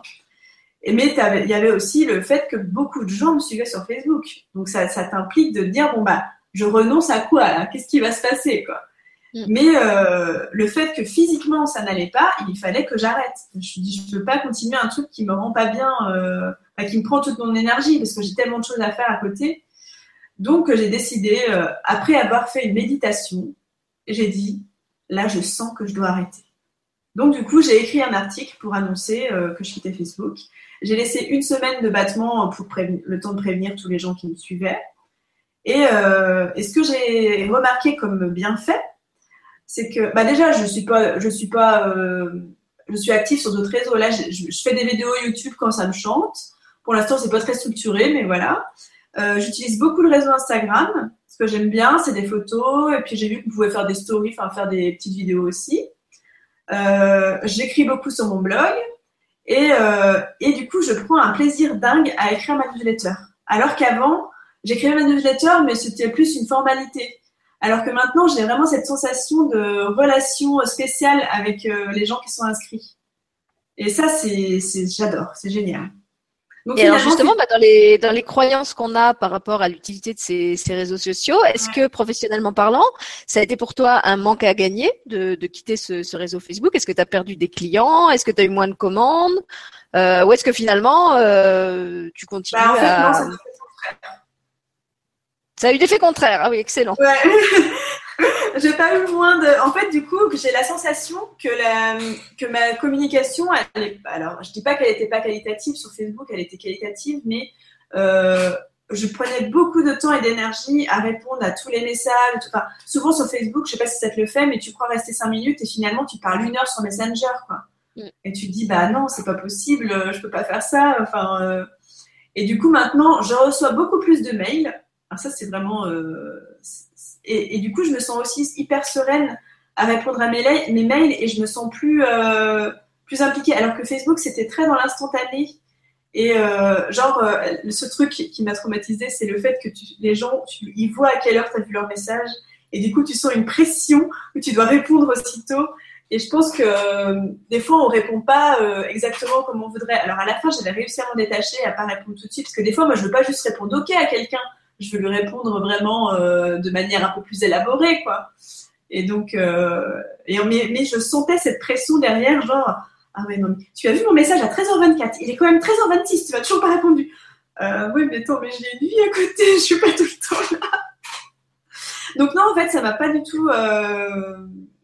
J'y ai pensé hein, que genre, je pouvais perdre des clients ou des trucs comme ça. Mais en fait, j'ai remarqué que les gens qui suivaient vraiment mon travail sur Facebook, ils sont abonnés à la newsletter et, euh, et ils Oui, ça a peut-être fait un tri en fait entre ceux qui étaient oui, vraiment ça a fait un tri euh, très intéressant. Mm. Parce qu'il y a beaucoup de. Je critique pas Facebook hein, parce que ça m'a quand même apporté énormément, même dans les rencontres et tout. Mais euh, il y a beaucoup un côté passif sur ce réseau, je trouve. Parce que toutes les infos, elles arrivent tellement euh, hyper rapidement que en fait tu lis un article, elle fait ah c'est bien cet article-là et là tu voudrais bien commenter mais en fait tu en as un autre qui arrive et tu dis ah bah non je vais le louper, je vais plutôt lire celui-là et en fait tu as une espèce de consommation euh, qui pour moi est dispersée en fait. Tu, tu, tu, viens pour faire un truc, genre tu veux juste poster un truc ou répondre à un message. Effectivement, tu vas avoir X sollicitations.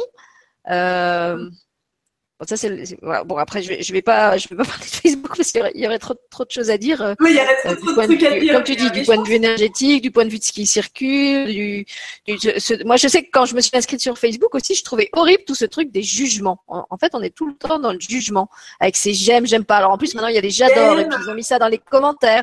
Alors à chaque fois que tu, tu, tu lis un truc, au lieu de mettre juste vu, alors tu es obligé de te dire, alors est-ce que je vais mettre j'aime, est-ce que je vais mettre pouce, est-ce que je vais mettre euh, j'adore? Ben, non, mais c'est et, puis combien, ah combien j'en ai, et puis combien il y en a, et puis ce, ce truc de la comparaison, mais c'est c'est euh...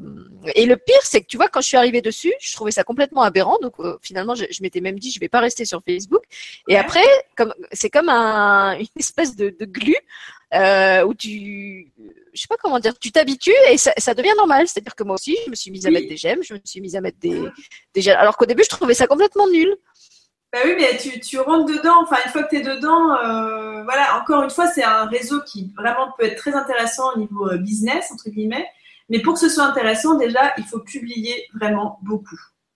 Euh, pour les gens qui se servent de Facebook pour leur activité professionnelle, euh, un post Facebook, deux heures après qu'il soit posté, il est déjà disparu ailleurs. Mm. Donc, pour qu'il soit dans le fil, il faut quasiment publier tous les jours. Quoi. Sinon, si c'est une fois l'an, euh, et ça peut générer des frustrations parce qu'il y a des personnes qui créent une page pour leur activité, c'est génial, je trouve ça bien, je trouve que c'est un bon outil et c'est simple. Mais euh, du coup, ils publient quelque chose, personne ne le voit parce que dans l'algorithme de Facebook, bah, du coup, du coup, ils sont frustrés parce que personne n'a mis j'aime sur leur sur leur publication ou sur ce qu'ils ont euh, dit, quoi. Du coup, ils disent bah personne s'intéresse à mon travail. C'est pas que personne s'intéresse à ton travail, c'est que personne l'a vu en fait. Et euh, voilà, ça, peut générer des frustrations chez les gens. Et du coup, ça, le fait que je parle de Facebook, justement, ça a généré beaucoup de questionnements chez beaucoup de gens. Il y en a qui m'ont envoyé des messages et qui m'ont dit Ouais, mais moi aussi, du coup, ça fait six mois que je lutte, que je reste quand même et que, et que je me sens pas du tout bien. Je dis Non, mais si tu te sens pas bien, c'est que c'est peut-être pas le bon réseau pour toi. Il y a d'autres réseaux. Enfin, voilà, c'est vrai qu'on en fait toute une montagne, que Facebook, c'est. Euh, le lieu incontournable, faut absolument être dessus. Euh, si t'es pas sur Facebook, t'es trop has-been. Enfin, euh, alors qu'en fait, c'est pas. Si t'as envie d'y être, c'est ok et voilà, c'est très bien. Enfin, c'est un bon réseau, mais si t'as pas envie, je te force pas, quoi. Enfin, euh, je trouve que c'est horrible de se dire. Comme tu disais, professionnellement, on peut, on peut très bien s'en sortir euh, sans faire. Moi, je sais pas, j'ai, je pense à mon, mon amie conteuse, celle qui, qui m'a prêté la perruque. Elle, elle a vraiment développé son réseau local dans le physique. Euh, et du coup, elle utilise très très peu les réseaux sociaux pour communiquer. Quand elle en a besoin, elle fait des mails, elle envoie des messages euh, euh, par SMS. Mais finalement, elle envoie pratiquement rien. Elle n'a pas de, de, YouTube, elle n'a pas de Facebook, elle n'a pas d'Instagram, et elle, elle, gagne très bien sa vie comme ça. Elle a son carnet d'adresses, elle a tous les jours des nouvelles personnes qui la contactent et qui, qui, qui, arrivent comme comme nouveaux clients. Donc là aussi, je crois que c'est un peu une croyance de penser qu'on peut pas réussir professionnellement si on n'est pas sur Facebook. Comme tu le disais, au contraire, sur Facebook, il y a tellement de monde que euh, on peut être complètement noyé dans la masse et c'est pas forcément un plus. C'est un truc qui va être très chronophage euh, et, et, qui finalement va va pas nous apporter euh, beaucoup plus. Clairement. Moi, ça m'a apporté énormément parce que j'avais fait j'avais fait le test euh, au mois de mars. Après mon défi vidéo, j'avais décidé d'écrire tous les jours. Et euh, donc j'écrivais tous les jours sur Facebook, tous les jours, tous les jours, tous les jours. Et, euh, et là, je me suis rendu compte que j'avais beaucoup de gens qui voyaient ce que je, ce que je faisais, mais j'écrivais tous les jours. Et il y a un post comme ça, quoi. Enfin, euh, oui, je me souviens. Donc là, maintenant, j'écris, on va dire presque tous les jours. J'ai un peu calmé le, le, rythme, mais sur mon blog. Et du coup, effectivement, j'ai moins de visites sur mon blog qu'avant. Euh, cependant, les gens qui, qui sont en visite dessus sont plus engagés. Ils vont plus m'envoyer euh, un mail, ils vont plus s'inscrire à la newsletter et ils vont plus euh, commenter. Alors qu'avant, euh, j'avais pas ça quand j'étais sur Facebook. Bah, c'est vrai que le fait d'avoir moins de comment dire d'avoir un, un, réseau social plus petit, ça te permet aussi d'interagir de manière plus euh, comment dire plus personnalisée, plus plus proche, plus intime avec chaque personne que si tu as 2000, 5000, 10 000 personnes où mm. là forcément tu peux pas passer tes journées à répondre au message ah de, tout, le monde. Moi, j'avais vécu un peu la, la, même chose avec la télé. Euh, une année où j'avais commencé à proposer des ateliers l'été. Euh, comme c'était l'été, il y avait beaucoup moins de monde. Et ben tiens, puisqu'on parlait tout à l'heure de ces échecs euh, qui n'en sont pas, euh, sur le moment, bah, justement, j'étais un peu dépitée parce que j'avais passé beaucoup de temps à préparer ces ateliers et qu'il y avait très peu d'inscrits. Et en fait, les retours que j'avais eu des participants aux ateliers, c'est qu'ils étaient super contents d'avoir un format d'atelier où enfin tout le monde pouvait poser des questions, tout le monde était entendu, il n'y avait pas des questions euh, qui restaient tout le temps en bas de la liste et qui étaient jamais posées. Et puis euh, quand ils avaient eu la réponse à leurs questions, ils pouvaient à nouveau interagir. En fait, il y avait comme un, un, un ce, petit format permettait plus d'intimité, permettait plus d'interaction. Euh, permettait de se connaître mieux et, et d'avoir euh, une autre ambiance que dans ces grandes conférences anonymes où il y avait beaucoup de monde certes, euh, euh, les, les, les, rapports euh, étaient presque pas humains, tu vois, ça restait très très distant, très il n'y avait pas la place pour que tout le monde s'exprime.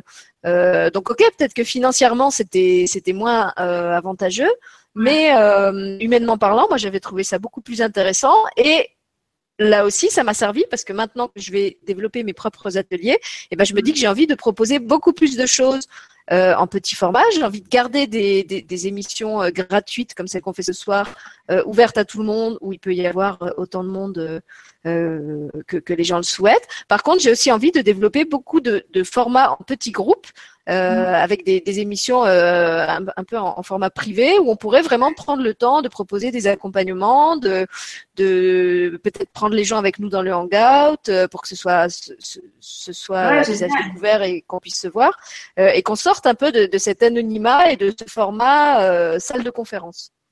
Ouais, Ouais, je, bah c'est un super projet, c'est cool. Donc euh, merci là aussi l'apparent échec des, des, petits ateliers euh, que, que, je croyais rater et qui, qui finalement euh, m'amène aujourd'hui à proposer ça euh, en, mm. en, sachant pourquoi je le fais et pourquoi j'ai envie de le faire. Ouais, clairement. Et ouais, je te rejoins parce que moi j'adore les, les, ateliers en petit comité. Je pense pas qu'un, enfin, faut jamais dire jamais, mais je me vois pas prendre un groupe énorme de gens. Enfin, j'aime bah, bien. De toute façon, moi c'est c'est ma personnalité aussi. C'est vrai que je préfère les rapports euh, interpersonnels euh, que, que les, les, les, grands rapports euh, anonymes. Même les fêtes, tu vois, j'adore les, fêtes où on est quelques amis entre eux. Par contre, j'aime pas les, grandes fiestas collectives. je sais pas, genre les mariages. Bah, les mariages, t'as jamais le temps de parler à tout le monde. Et eh oui. tu parles avec ceux qui sont là, Pas là, en fait. Voilà, et tu, tu vois pas les autres.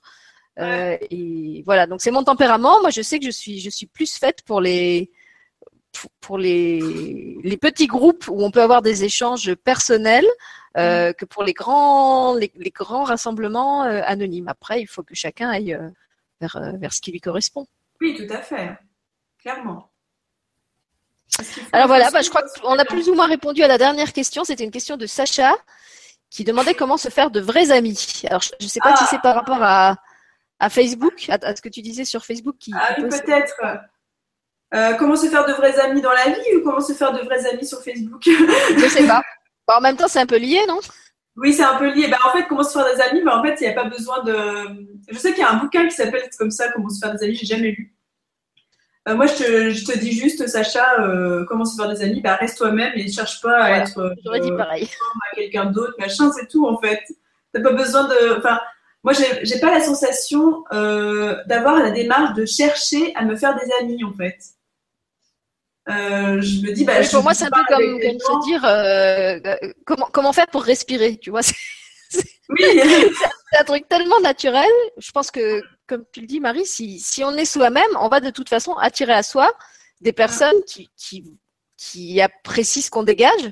Euh, bon, il y en a certains qui appellent ça l'énergie. Plus simplement, je dirais des, des personnes qui, voilà, qui, qui se sentent en, en affinité avec toi, et, et c'est comme ça que les que les relations vont se créer en fait. Et puis après, comme tu comme tu disais, Marie, le, tri de toute façon, il se fait. Euh, euh, il se fait automatiquement, que ce soit sur Facebook ou ailleurs. Euh, arrives assez vite à sentir qui sont les vrais amis. Alors moi, c'est vrai que j'ai pas de comment dire, j'ai pas de, de, jugement catégorique sur Facebook. Il y a des gens que j'ai rencontrés grâce à Facebook qui sont devenus des vrais amis euh, dans la vie, euh, même si pour certains je les ai jamais rencontrés physiquement. Euh, inversement, il y a des personnes avec qui j'ai été euh, en amitié euh, physiquement ou même très proche et qui à un moment de ma vie sont complètement sortis parce qu'on n'avait plus d'affinité, parce qu'il y qu'il y a eu un conflit, parce que voilà. Donc pour ça aussi, je crois qu'il y a il n'y a pas de règle. il n'y a pas de règle du tout. Puis il y a des amitiés euh, qui vont être hyper éphémères et des amitiés qui vont durer euh, super longtemps. Enfin, euh, ça, c'est hyper aléatoire en fait. Puis après, il y a aussi nous, on évolue. Puis peut-être que l'autre, il évolue pas pareil. Et du coup, on se, on se perd de vue. Mais ça ne veut pas dire qu'on est fâché, mais on se, voilà, on se perd de vue. Et je pense que la, la, seule réponse, c'est rester soi-même. Et puis c'est tout en fait. Hein. Il n'y a pas n'y a pas besoin de scénario alambiqué pour se faire des amis. Hein. C'est peut-être là que justement, euh, avec les réseaux sociaux, Facebook ou, d'autres, euh, euh, il y a quelque chose qui est un peu faussé dans, le sens où il y a beaucoup de gens qui ne sont pas eux-mêmes, qui, qui, adoptent un profil, qui, qui, comment dire, qui s'identifient un peu à, à une image qu'ils veulent donner. Euh, ce qu'ils pourraient moins facilement faire si on les rencontrait physiquement. Et, c'est peut-être la seule nuance que je ferais euh, entre les, rencontres de la vie réelle et, les rencontres de la, de la vie virtuelle. C'est que c'est plus facile de, tricher et de porter un masque euh, même s'il y a beaucoup de masques sociaux aussi dans la vie, euh, dans la vie incarnée, dans la vie réelle, mais disons qu'ils sont plus faciles à, à percevoir parce qu'il y a, il y a la voix, de, la voix de la personne, il y a son expression, il y a sa gestuelle, euh, voilà. Tandis que sur Facebook ou sur les autres réseaux sociaux, il y a, il, y a, tout ce truc de, de l'anonymat, de, de, de, l'image qu'on donne. Voilà, je pense qu'il y, y, a beaucoup plus de, de fausseté, d'hypocrisie et de, de, de méprise possible. Euh, que dans Oui, c'est quand tu es, en face de l'autre, euh, bah, tu es en face de l'autre. Hein. Euh. Si, il y en a qui arrivent sûrement très bien, mais c'est que moi, j'arrive pas. Mais euh. Après, ça se voit. Je trouve que ça se voit. Moi, si l'autre, il, est faux et tout ça, je, trouve que ça se voit et que ça se sent. Mais après, je sais pas si tout le monde le sent, j'en sais rien. en gros, rester soi-même, voilà, c'est plus simple. C'est beaucoup moins compliqué, en fait.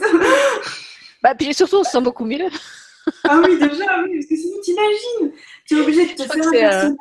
c'est comment cette, citation d'Oscar Wilde qui dit euh, Soyez vous-même, les autres sont déjà pris. C'est, voilà, exactement, j'adore cette citation. À, quoi bon chercher à être quelqu'un d'autre euh, le, seul exemplaire vraiment unique, c'est, soi-même. Donc, pourquoi essayer de, de, se cloner sur, sur un autre? Alors du coup, faut, faut peut-être que je redevienne moi-même et que j'enlève ma perruque. Attends. Ah ouais, vas-y. ah mais c'était toi, mais tu, mais je me suis sentie complètement. Euh... Oh, je, je, je, me sens faussée là. Oh là là, mais tu m'as menti. Tu n'as donc pas les cheveux roses. voilà, vous retrouvez la, la vraie Sylvie qui a tombé le masque, enfin la perruque. Ah, oh, je suis choquée quand même. Hein.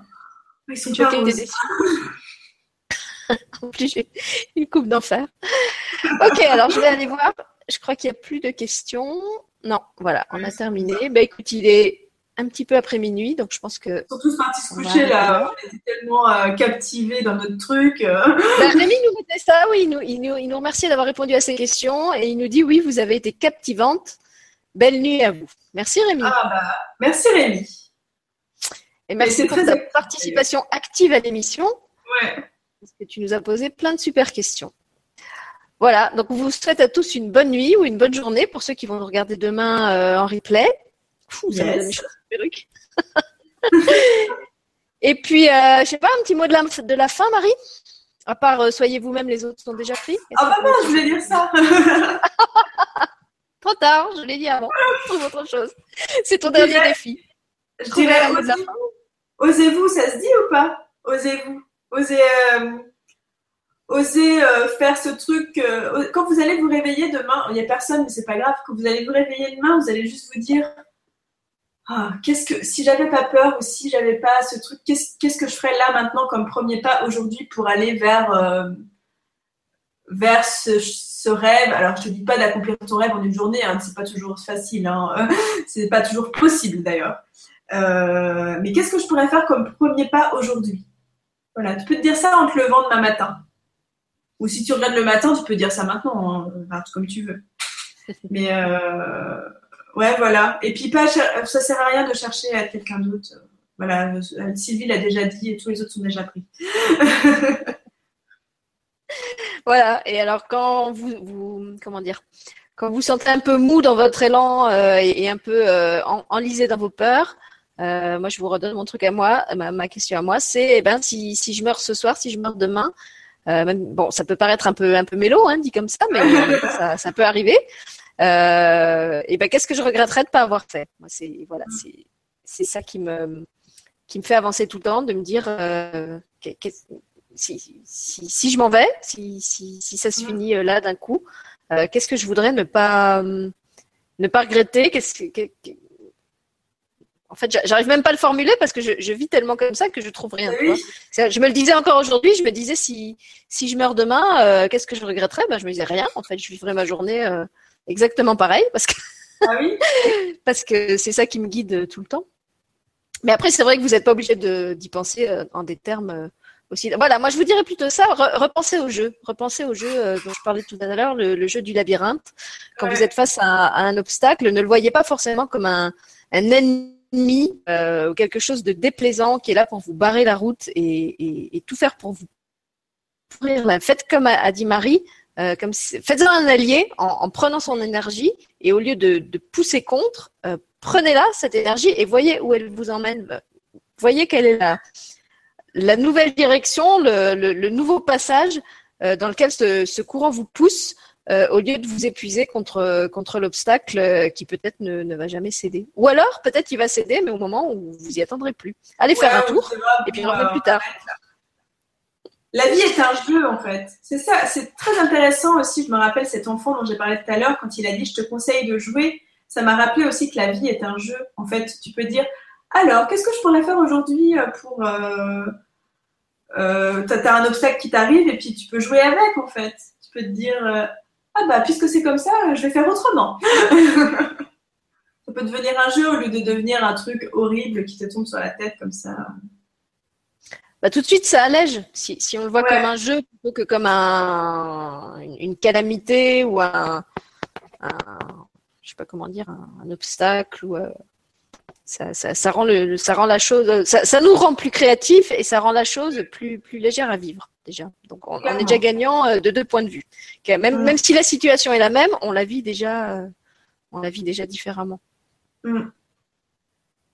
Voilà. Et puis donc moi, je vous donne rendez-vous. Euh, alors je réfléchis. Donc je vous donne rendez-vous euh, demain sur mon autre chaîne avec David Sabat. Et puis euh, j'ai plus le programme en tête. Je crois que c'est dimanche prochain pour la fête des pères. On fait euh, une émission sur le masculin. Comment incarner le masculin aujourd'hui? Justement, je trouve que ça, ça vient un peu dans la, droite ligne de ce que tu as, ce que, ce évoqué ce soir, Marie, puisque tu as parlé de, ça, de comment se réaliser, comment euh, dépasser ses peurs.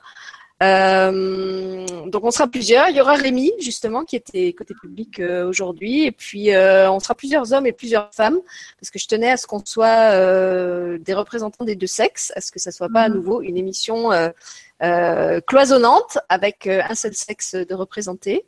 Mm. Et euh, bah, tous ensemble, on va essayer de, de réfléchir à ça. Qu'est-ce que ça peut être, qu'on soit homme ou femme, d'incarner son, son masculin aujourd'hui, de se réaliser dans le monde aujourd'hui. Et, je trouve que tu ah, nous as donné déjà un, un, bon exemple de ça ce soir, Marie. Mm. Voilà, en tout cas, je te remercie de, d'avoir proposé cette émission avec moi. Bah, merci beaucoup à toi. Et toi, belle énergie de feu Et puis, bah, je te souhaite bonne réussite dans tous tes projets et peut-être à une prochaine fois euh, sur cette chaîne ou ailleurs. Tout à fait. Et merci à tous d'avoir été là euh, avec nous. Bonne nuit à tout le monde. Good night.